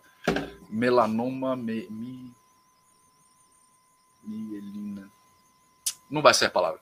Mas é o tá. hormônio que regula o sono. Por que, que ela calcifica? Hormônio, vamos procurar aqui que eu quero falar para vocês. Hormônio que regula o sono. Melatonina. Melatonina. É. Essa glândula é responsável pela liberação de melatonina. Por que, que ela calcifica ao longo do tempo? Porque a gente para de dormir. Né? Quando a gente é bebezinho, a gente dorme o tempo inteiro. Então a nossa glândula pineal tá acordadona lá. Tá boazinha. Acordadona, é isso. Ela vai se calcificando para ela se liberar menos me... melatonina. Me... melatonina. melatonina. Menos melatonina, para que a gente fique mais acordado. É só isso que essa porra dessa glândula faz. Ah. A gente sabe o que ela faz. Da hora. E não, é impossível descalcificar essa glândula. Porque se você conseguisse, você só ia ficar dormindo a vida toda. É então, é vamos, então aquelas pessoas, aquela, aquela, aquelas pessoas que têm aquela doença do sono, então é a glândula dela é, é mais ativa, mais ativa. Provavelmente. É, depende de vários fatores, na verdade, tá? tá. Mas é provável a, que a glândula a grosso... pineal tenha alguma coisa a ver com isso. Ah, aí, ó. Nossa, irmão, você, você escuta cada coisa dessa, sobre essa glândula. Eu sei, velho. Eu escuto, eu escuto essas coisas também. Eu falei, não, vou perguntar pro Nino que pode me dar uma explicação mais plausível. Não, cara, não, não tem nada, nada que essa. A gente já sabe o que essa glândula faz, tá ligado? Tipo, não, não é segredo para ninguém, é só você estudar o cérebro. O problema é que, tipo, estudar o cérebro é uma coisa difícil. É. é não, é não e, e, eles, e eles falam que o. Galera é foda que se você calcificar a glândula, você vai abrir abrir coisas que você vai poder fazer com, com ela. Vamos é, dizer. Vai. Provavelmente você vai, você vai ficar dormindo, você vai sonhar com um monte de coisa. Tá ligado? É. Mano, cada coisa que você escuta né, na, na net, cara, se você não tiver um filtro. Mas sabe o que, é... que eu acho que é isso, brother? É... Eu, eu geralmente falo isso no canal. Tipo, a vida é muito difícil, tá ligado? Hum. A vida não é esse mar de rosas que a gente vê na escola. A, a vida é difícil pra caralho, tá ligado? Tipo, o tempo inteiro tem gente querendo bater em você, o tempo inteiro tem gente querendo matar você. Você é negro, você deve enfrentar isso pra caralho, tá ligado? Eu devo estar até sendo hipócrita falando isso pra você. Mas tem, tá ligado? Tem um monte de gente querendo te, te sufocar. É isso. legal a gente fugir pra uma historinha ah, sim, de, é, né? não, é, isso é conforta, né, cara? É. Isso é conforto. Isso que você falou aí, cara, e se eu parar aqui para você para falar com você, irmão, vou ter que você que vai ter que fazer um podcast comigo. Não, então, eu imagino, porque a minha filha é negra. Ah, então você já tá ligado qual que é o rolê. Ela, ela é problema, porque ela é mulher negra, tá ligado? É, porque então... abaixo do homem negro tem a mulher negra, né? Então ela é mulher negra e ela é bissexual. Então, tipo, mano, a Ixi, tá todas mano, as minorias aí, em cima dela. Irmão, aí, aí é problema em dobro, parceiro. Aí é problema pois em é. dobro. Então, tipo assim, é claro, eu nunca vou saber o que, que é realmente enfrentar isso, né? Mesmo né, tendo uma, sendo pai de uma filha, mas eu nunca vou saber porque não é minha pele. Geralmente o pessoal me pergunta, ah, Nino, você sofre preconceito por ser da Umbanda, né? Quando eu era um bandista. Hum. E eu falava, não, mas eu sou branco, hétero, cis, de classe média alta. Tipo, ninguém vai ter preconceito contra mim. Tá ligado? Sim. O que é muito diferente de uma pessoa que mora na favela e vai para um terreiro, uma pessoa que é negra e vai no terreiro, uma pessoa que é, sei lá, e vai no terreiro. Eu não tenho como mensurar isso. Então eu me recolho e, da minha insignificância. Em, em, em, cima do que você falou aí, Nino, você já não, não, não é preconceito, mas já você já sentiu uma estranheza do pessoal por a sua filha ser negra e você branco? Do, não, do meu lado não. Geralmente acham que ela é minha namorada. Tá. Quando a gente sai junto. É, mas eu, eu, compreendo, né? Eu sou branquelo, ela, ela é negra quase da sua cor, talvez um pouquinho mais escura até. Então, tipo, eu entendo que a pessoa não faça ligação de imediato, tá ligado? Mas a gente até tira letra, a gente brinca. Às vezes a gente, a gente anda muito abraçado, muito agarrado quando a gente tá, tá junto, né? De braço dado e tal. Hum. E às vezes o pessoal fala, ah, sua esposa, sua namorada. Aí eu falo, eu não sei o que, que é melhor, você, tipo, se sentir mais velha por namorar um cara de 40, ou eu me sentir mal por namorar uma mina de 18, tá ligado? 18. Ah, então você Mas sabe é... como que é, cara. É, não, é, não é fácil não, parceiro, é um leão por dia. É, cara, uma vez ela, ela falou um negócio para mim que me deixou muito impactado, assim, porque do, do meu lado, né, do lado da minha família, a gente sempre tentou tratar ela como negra. Porque tá. ela, né? E a gente achou que era mais justo. E aí, há pouco tempo atrás, questão de dois anos atrás, um ano atrás, ela veio falar para mim que ela sentia preconceito do lado das duas famílias. Sério? A gente por ser, por tratar ela como negra, e a mãe dela por tratar ela como branca. Porque ela é filha de, de pai branco, tá ligado? Aí ela falou assim, cara, por muitos anos eu não sabia onde me enfiar. Eu não sabia se eu me, me, me considerava branca, se eu me considerava negra. E aí eu falei, cara, é, eu fiz uma puta merda, né? Mano, é, é muito louco isso aí. Eu, a família da minha ex-mulher, a maioria é branco, né? E a maioria não, todos. Todos. E era muito engraçado. A minha, minha ex-sogra, super gente boa, super da hora. Mas ela nunca ela falava para mim que eu era negro. Ela falava: "Você não é negro, César, você é marronzinho. você é moreno, claro". É, não, mas assim, mas, mas, assim, eu, eu entendo que ela é de uma outra geração mais velha, entendeu? Então, é, foi criada de uma maneira diferente. É, mas, mas a, é, as, as pessoas têm medo, cara. Tem medo. É, eu não. Sei lá, hoje ela faz terapia. Mas hoje ela tá bem. Então. Não, tá. Então... Hoje ela tá bem resolvida, inclusive, com isso, hum. né? Mas é, é, que foi. Na verdade, nem é problema. É, é que eu me pe... fui pego de surpresa, tá ligado? Porque, tipo, eu nunca imaginei que isso fosse um problema. Porque para mim era muito natural ela ser negra. Aí quando ela falou pra mim que ela não sabia se ela era negra, se ela era branca, eu falei, caralho, como que isso é uma dúvida? Você é claramente negra, tá ligado? É. Eu falei, é, mas os negros não me tratam como negro. Eu falei, porra, aí não tem o que eu posso fazer. Você quer ser branca, vem pro nosso lado, tudo bem. A gente se alisa o cabelo. não sei, não sei o que fazer, tá ligado? É complicado. Não, complicado pra você como pai também, né, mano? É, aí hoje, hoje eu coloquei ela na terapia. Depois, enfim. Aqui é o... Espero não ter ofendido ninguém, gente. Não foi a intenção de forma nenhuma, tá? Não, foi um não. problema meu que eu coloquei com as não. minhas dúvidas. Isso aí acontece, irmão. Eu, meu, eu tenho três filhos. Dudinha, black. Dá pra ver. Cabelão black, escurinha. Não tem como negar. Bernardinho, cor de papelão. Não sabe se tá lá ou se tá cá. Cor de papelão, certo? Cor de papelão. E o Teodoro branco. Ele é branco, velho. Ele é branco. Entendeu? Caralho, você resolveu fazer logo uma escala de cor, né, mano? É. Aqui é multicores, velho. Isso aí. Só que eu ensino a cultura dos dois lados, mano. Certo? Ensino a cultura negra, não importa se é branco. Tem que aprender porque o pai deles é negão, porra. Então claro. tem que saber, né? Mas se você vê o meu menorzinho, você não vai falar que é meu filho. Você achou esse moleque aonde? Você sofre, né, por, por, por, por causa disso. Quer que eu te conto uma, parceiro? Posso? Conta, Conta aí, agora eu, não... eu vou te entrevistar. Vamos virar agora o podcast. É. Você não vai acreditar, irmão. Mas esse não, esse não aconteceu com, com o Teodoro, né? Que é, aconteceu com o do meio. Do meio, que é o que eu falo. Eu falo pra ele, você é cor de papelão, mano. Você não sabe pra onde você quer ir. E ele dá risada. Ele, quando era menor, ele era clarinho. Cabelo castanho claro, porque a mãe dele loira. Beleza. Saí com ele, acho que ele tinha uns. Uns dois anos. É, uns dois anos. Um ano e meio. Dois anos no máximo. Acho que um ano e meio. No carrinho fui no. Fui no. Peguei ele e fui no banco. Aí chegando no banco tinha uma loja do lado. E uma lojinha de qualquer. Cheguei e deixei o carrinho lá. Falei, eu posso deixar o carrinho aqui que eu vou no banco com meu filho. E aí saindo eu pego. Tá bom. Fui no banco, voltei. E aí quando eu cheguei para pegar o carrinho, tinha uma senhora lá. E aí eu fui por eu, ele no carrinho. Nem não. Irmão, você não sabe o que essa mulher fez.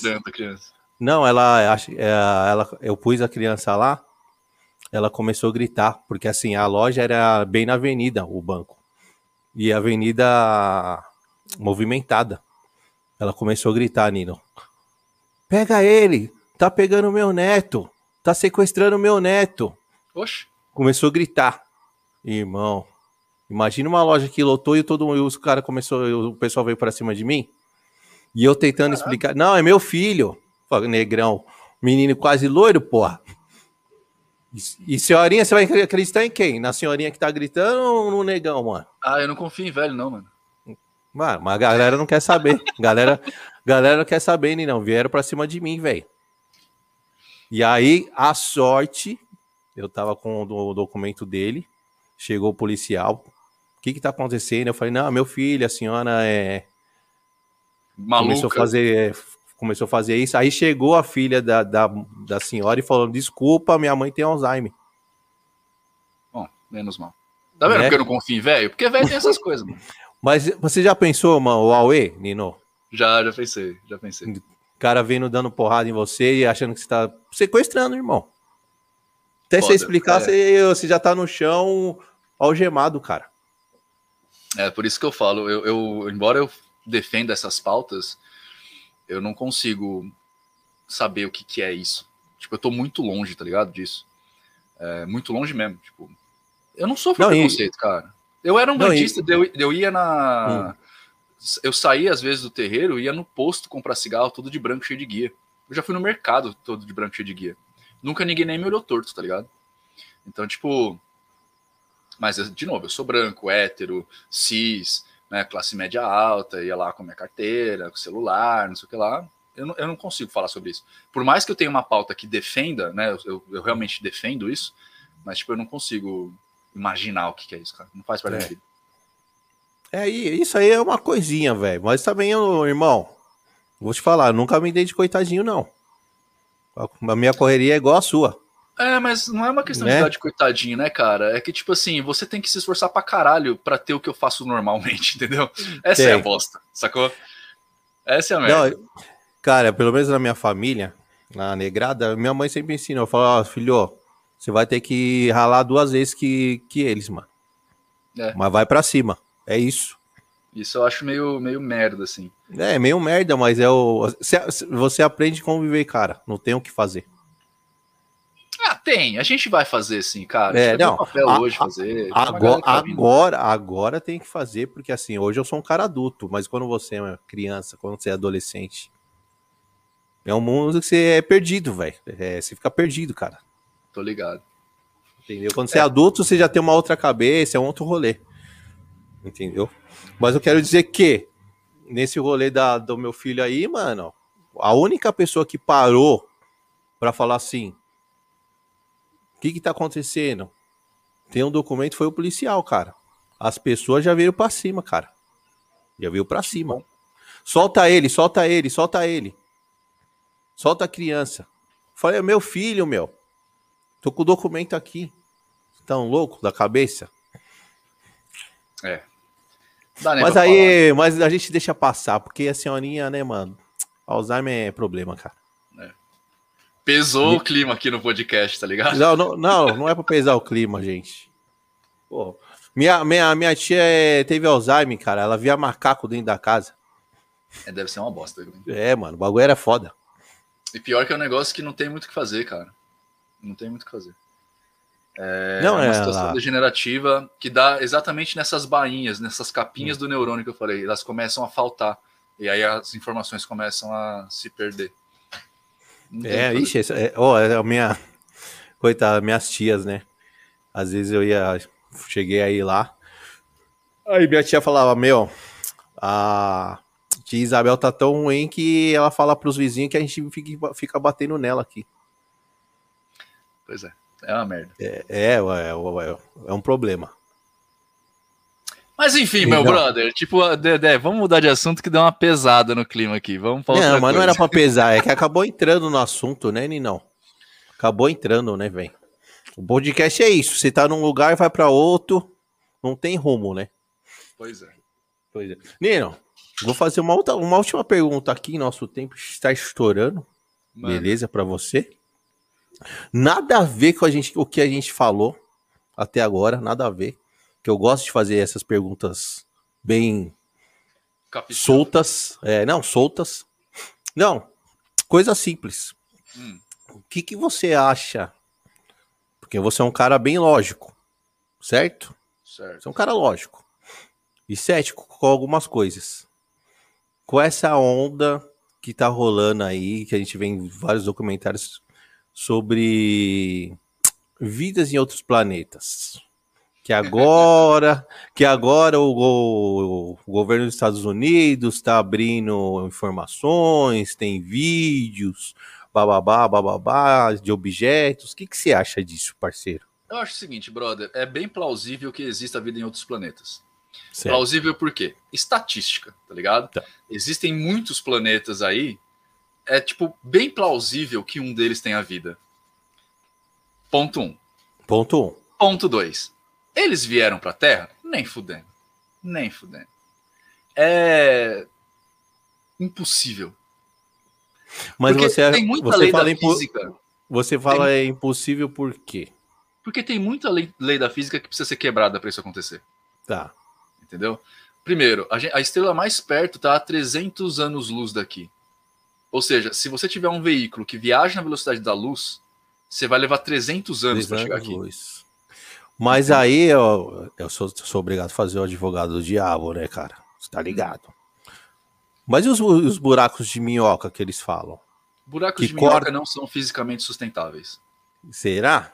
Não, eu não tô falando será, tipo, é, as equações existem. Hum. Eles não são sustentáveis. Para você fazer um buraco de minhoca, você tem vários problemas, entre eles você se desintegrar na maioria dos casos. Tipo, não, não tem sustentabilidade matemática para a criação de um buraco de minhoca no sentido de você passar de um lugar para outro. Certo. Matematicamente isso é impossível. Tá? É, então é assim. É que assim, a, a, é o que a gente sabe dentro do nosso conhecimento terrestre, né? Mas matemática é matemática em qualquer lugar do universo, velho. Não, eu sei. Mas, fazendo o advogado do diabo, né? Sempre. O... E se tiver uma, uma tecnologia bem mais avançada que a nossa? Cara, você pode ter uma tecnologia super, mega, ultra avançada. Você nunca vai conseguir ser mais rápido que a velocidade da luz. Ela é a única constante universal. Então, tipo, para uma civilização chegar aqui, ia demorar no mínimo 300 anos. Então, mas, mas não tem ó, galáxias mais próximas? Não, essa é a estrela mais próxima. Tá 300 anos luz daqui. É, aí, aí demora, né, irmão? É. Aí vai demorar um pouquinho, hein? Tipo, não existe outra. É... Fora que, assim, o, o, que. Aí é uma questão mais de sociologia, tá? Então já não é tá. é muito mais provado. Mas uh, toda civilização ela cresce e entra em colapso. Foi assim na Terra, né? A civilização ela cresce e desenvolve tecnologicamente até uma hora que ela entra em colapso. Ou seja, a nossa civilização em algum momento vai entrar em colapso.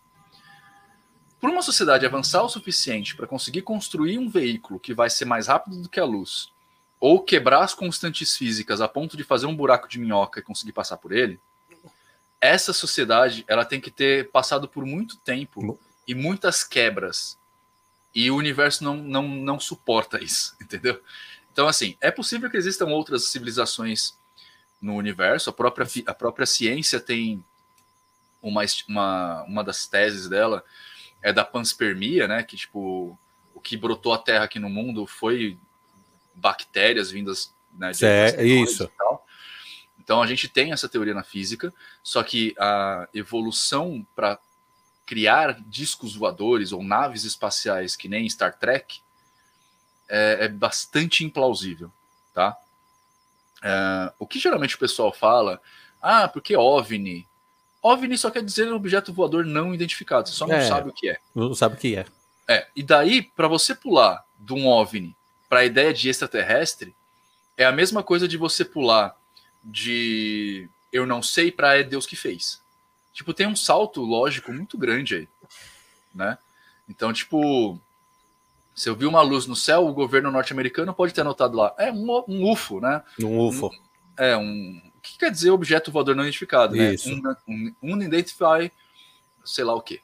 É, flight. é, Un, unidentified flight object. Objeto voador não identificado. Então, tipo, a NASA tá fazendo seus experimentos, viu um bagulho no céu, falou, ah, não sei o que é aquilo, e anotou num relatório, objeto voador não identificado. Pode acontecer. Agora, daí para ser um extraterrestre, é um salto bastante grande. Ah, tá um caminho grande. Só que Mas que geralmente a pessoa faz é isso. Mas também, né, irmão? Se aparecer alguma coisa aí algum dia, né? Pra, pra todo mundo vai ser um. Vai pirar a cabeça, hein? Mano, se um dia uma civilização conseguir se evoluir tanto intelectualmente a ponto de construir um veículo capaz de cruzar o universo, ela vai olhar pra gente como a gente olha pras formigas. Tipo, Concordo ela com nem vai você. considerar que nós temos consciência. Não, concordo com você, fala, mano. Não, e às vezes é o que você, a gente tá falando. Fala, mano, o que, que eu vou fazer lá? Ah, pode vir em busca de É. água, de ouro, de minério, sei lá. Mas eles vão olhar pra gente e e não vão nem considerar que nós temos humanidade, tá ligado?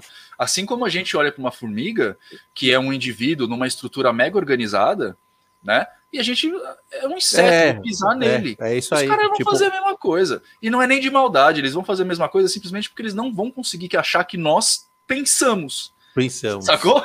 De tão, de tão atrasado. Pois é. Eles vão falar, nossa, construíram cidades. Assim como a gente fala, nossa, fizeram um formigueiro. Sabe? Tipo, vai ser isso, cara. É mais ou menos isso mesmo. Mais ou menos isso mesmo. velho. Olha que atrasado, essas pessoas rezam para um amigo invisível que fica no céu. Fazem E não- estátuas de ratos animados, né? Nossa, velho. É bem isso aí mesmo. Se fosse falar assim, essa galera ia estar atrasada, hein? Pois é. Pelo amor de Deus, mano. Tipo, não vai nem ter guerra, velho. Tipo, não vai dar tempo, Não. tá ligado? Não vai nem dar tempo ter guerra. Vai ser, que- vai ser que nem o Thanos, velho. Só aqui, ó. Tipo isso. E já era. Acabou. Ou eles não vão fazer nada e vão convencer de que nós somos os ratinhos de laboratório deles, tá ligado? Verdade. Tem mais essa. Ah, pode ser. Pode acontecer milhares de coisas, velho. É, mas Vai eu não acredito milhares- que tenha vindo ninguém pra cá, não. Acho que a gente não tem na física nada que consiga sugerir essa possibilidade. E a física então- é o estudo do universo, cara. É olhar É. para as leis e ver como que funciona. Não adianta. Você ac- até acredita que exista, mas que não tem ninguém dando rolê aqui, não. Exato. Né? É, é muito louco. Ninão, valeu, hein, velho, pela conversa. Meu Tamo parceiro. junto, irmão. Você é louco, gente boa demais, trocamos uma ideia. Eu fiquei bem satisfeito sobre saber realmente o que é magia, cara. Eu não Tomara sabia, que, eu não tomara sabia o isso que era. se espalhe. Tem uma galera falando aqui que vai ser convertida ao ateísmo. Pessoal, você não tem que ser convertido ao ateísmo, você só tem que não ser chata. Beleza? Isso. Tipo assim, você pode acreditar em Deus, mas você tem que entender que eu tenho o direito de não acreditar. Acreditar. Então, se você acredita em Deus e não vai fazer experiências com células tronco porque tá errado, não faz, mas me deixa fazer. É só isso. Essa é a mensagem do Nino. Pô, É. respeite, o, respeite o próximo e a sua opinião. Só isso, velho. Pois é. Cada um faz o que quiser. Mas respeite Lembra o que por próximo. muitos anos, por muitos anos, foi Deus que proibiu o uso de anticoncepcional, incluindo camisinha. né? Ixi, Talvez a AIDS não tivesse acontecido se tipo a gente se não fosse a igreja, a gente não sabe. irmão. É que isso aí dá um outro podcast. Se eu, ficar, se eu falar pra você esse negócio de religião com camisinha, tive uma discussão com um parceiro, você fala, ah, não, mano, você tá. Você tá viajando, cara. Ah, É não, compli- é é- é- coisas. Mano, é complicado, velho. Eu nem quis entrar no assunto com o brother, porque você sabe que não, não, ia, não, não- ia ter um resultado legal. Sei. E aí é você- nem- aí você fala assim, mano, esse pensamento seu, mano, tá muito atrasado, velho. Pois é. É que nem aborto, né? É. Por que, que a gente, por que, que a gente não libera o aborto? Religião. Não, a religião cai matando, velho. Matando. Mano, se- se a gente pensar bem, irmão, se a gente deixasse é, em cima do, do, do catolicismo, dizer, não ia ter nem a tecnologia nem ia estar avançada como hoje. É claro que não. Conhecimento é poder, cara. Entendeu? E a religião não quer que você tenha poder. Não, tá a, a, só, só eles podem ter o poder. Como tiveram há muitos anos, né? Pois é. Mas enfim. Meu parceiro, isso aí é para outro podcast, porra. Beleza? Mas valeu, Nenão. Tamo aí. Tamo junto sempre. Valeu pela força. Certo? Precisar é só chamar, velho. Nós, nós ah. estamos aí. É, a minha agenda é um pouco cheia, é um pouco difícil de eu conversar, de eu, de eu, de eu ter tempo, mas... Não, não, você, o, o seu ritmo eu já peguei. Meu ritmo é você me manda uma mensagem daqui a três é, dias eu respondo. É, mas, mas você responde. Mas você responde. Você sempre me respondeu. Mas eu não enche o saco. Deixo lá a mensagem, falei, daqui uns três dias eu volto e que o Nino já vai responder para mim. Então eu já tô é, ligado é, qual é, que é o rolê. É, pra você ter uma ideia, eu tenho uma, eu tenho uma assistente pessoal, cara, para cuidar do, do, meu WhatsApp, porque eu não consigo cuidar. É Sério mesmo? Gente. Tenho. Nossa. É a Beatriz. E ela nem é de São Paulo, ela é de Canela, tá ligado? Caraca. É, porque, Pô, tipo, é uma amiga que tava precisando de trabalho, e eu tava precisando de gente para cuidar da minha agenda, e aí eu dei na mão dela. Cara, sabe o que eu queria de você? Uma uma ajudinha. Uma ajudinha pra fazer com o Spook, velho. Uma livezinha. Ah, ele não faz. Não ele faz? Não faz.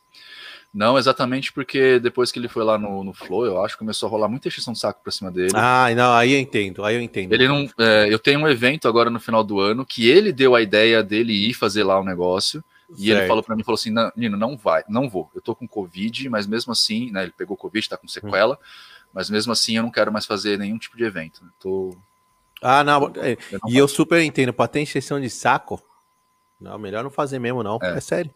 Eu tava falando com isso, é, sobre isso com ele ontem, inclusive. Ah, é? Porque, tipo, é, eu peguei um post de um pessoal no Twitter falando que o Flow virou uma conversa de boteco com pessoas que você não levaria para um boteco para ter uma conversa. Hum. Aí eu mandei para ele pra gente dar risada. É, esse post não é meu, tá, gente? Eu só achei engraçado. E aí ele falou ah, assim, ah, eu, eu vi esse post aí. Ele falou assim: Ah, eu não, não quero mais fazer isso, eu já me afastei de todo mundo, tô fazendo meus vídeos aqui, foda-se. Não, eu sei. O pessoal tava, tava ameaçando a esposa dele, velho. É, mano, ô, não sei pra que isso, velho. A, galera, a galera viaja, mano. É, então eu nem, nem vou te falar nada, cara, porque ele não, não. já me falou. Não, depois você me indica um brother legal. Beleza. Beleza? Mas tamo junto, Ninão. Valeu pela conversa. E é nóis. É nóis. Logo mais, logo mais você volta aqui. Beleza, a gente vai marcando. Tá bom? Agora só, acho que só depois de setembro, cara, porque eu vou, eu tô, mano, eu tô terminando a minha pós e já tem um evento aí na cara. Então, tipo, eu agora vou ficar meio que offline assim mais. Não, fica tranquilo. Beleza? Mas depois a gente pode marcar outro. Tá bom? Tamo junto, valeu, viu? Valeu, mano. Beijo Abraço Black pra, você, pra você. Abraço valeu, pra vocês pai. também, pessoas. Espero que vocês tenham gostado da conversa. É nóis, tamo junto. E valeu, galera, todo mundo aí que participou da live. Da hora, satisfação mesmo. Se inscreva no canal. Porra, dá aquela força pro Black aí pra gente bater nossas metinhas aqui do YouTube, certo? Se inscreva no canal, toca no, no sininho. E é isso. Beijo do Black. Valeu.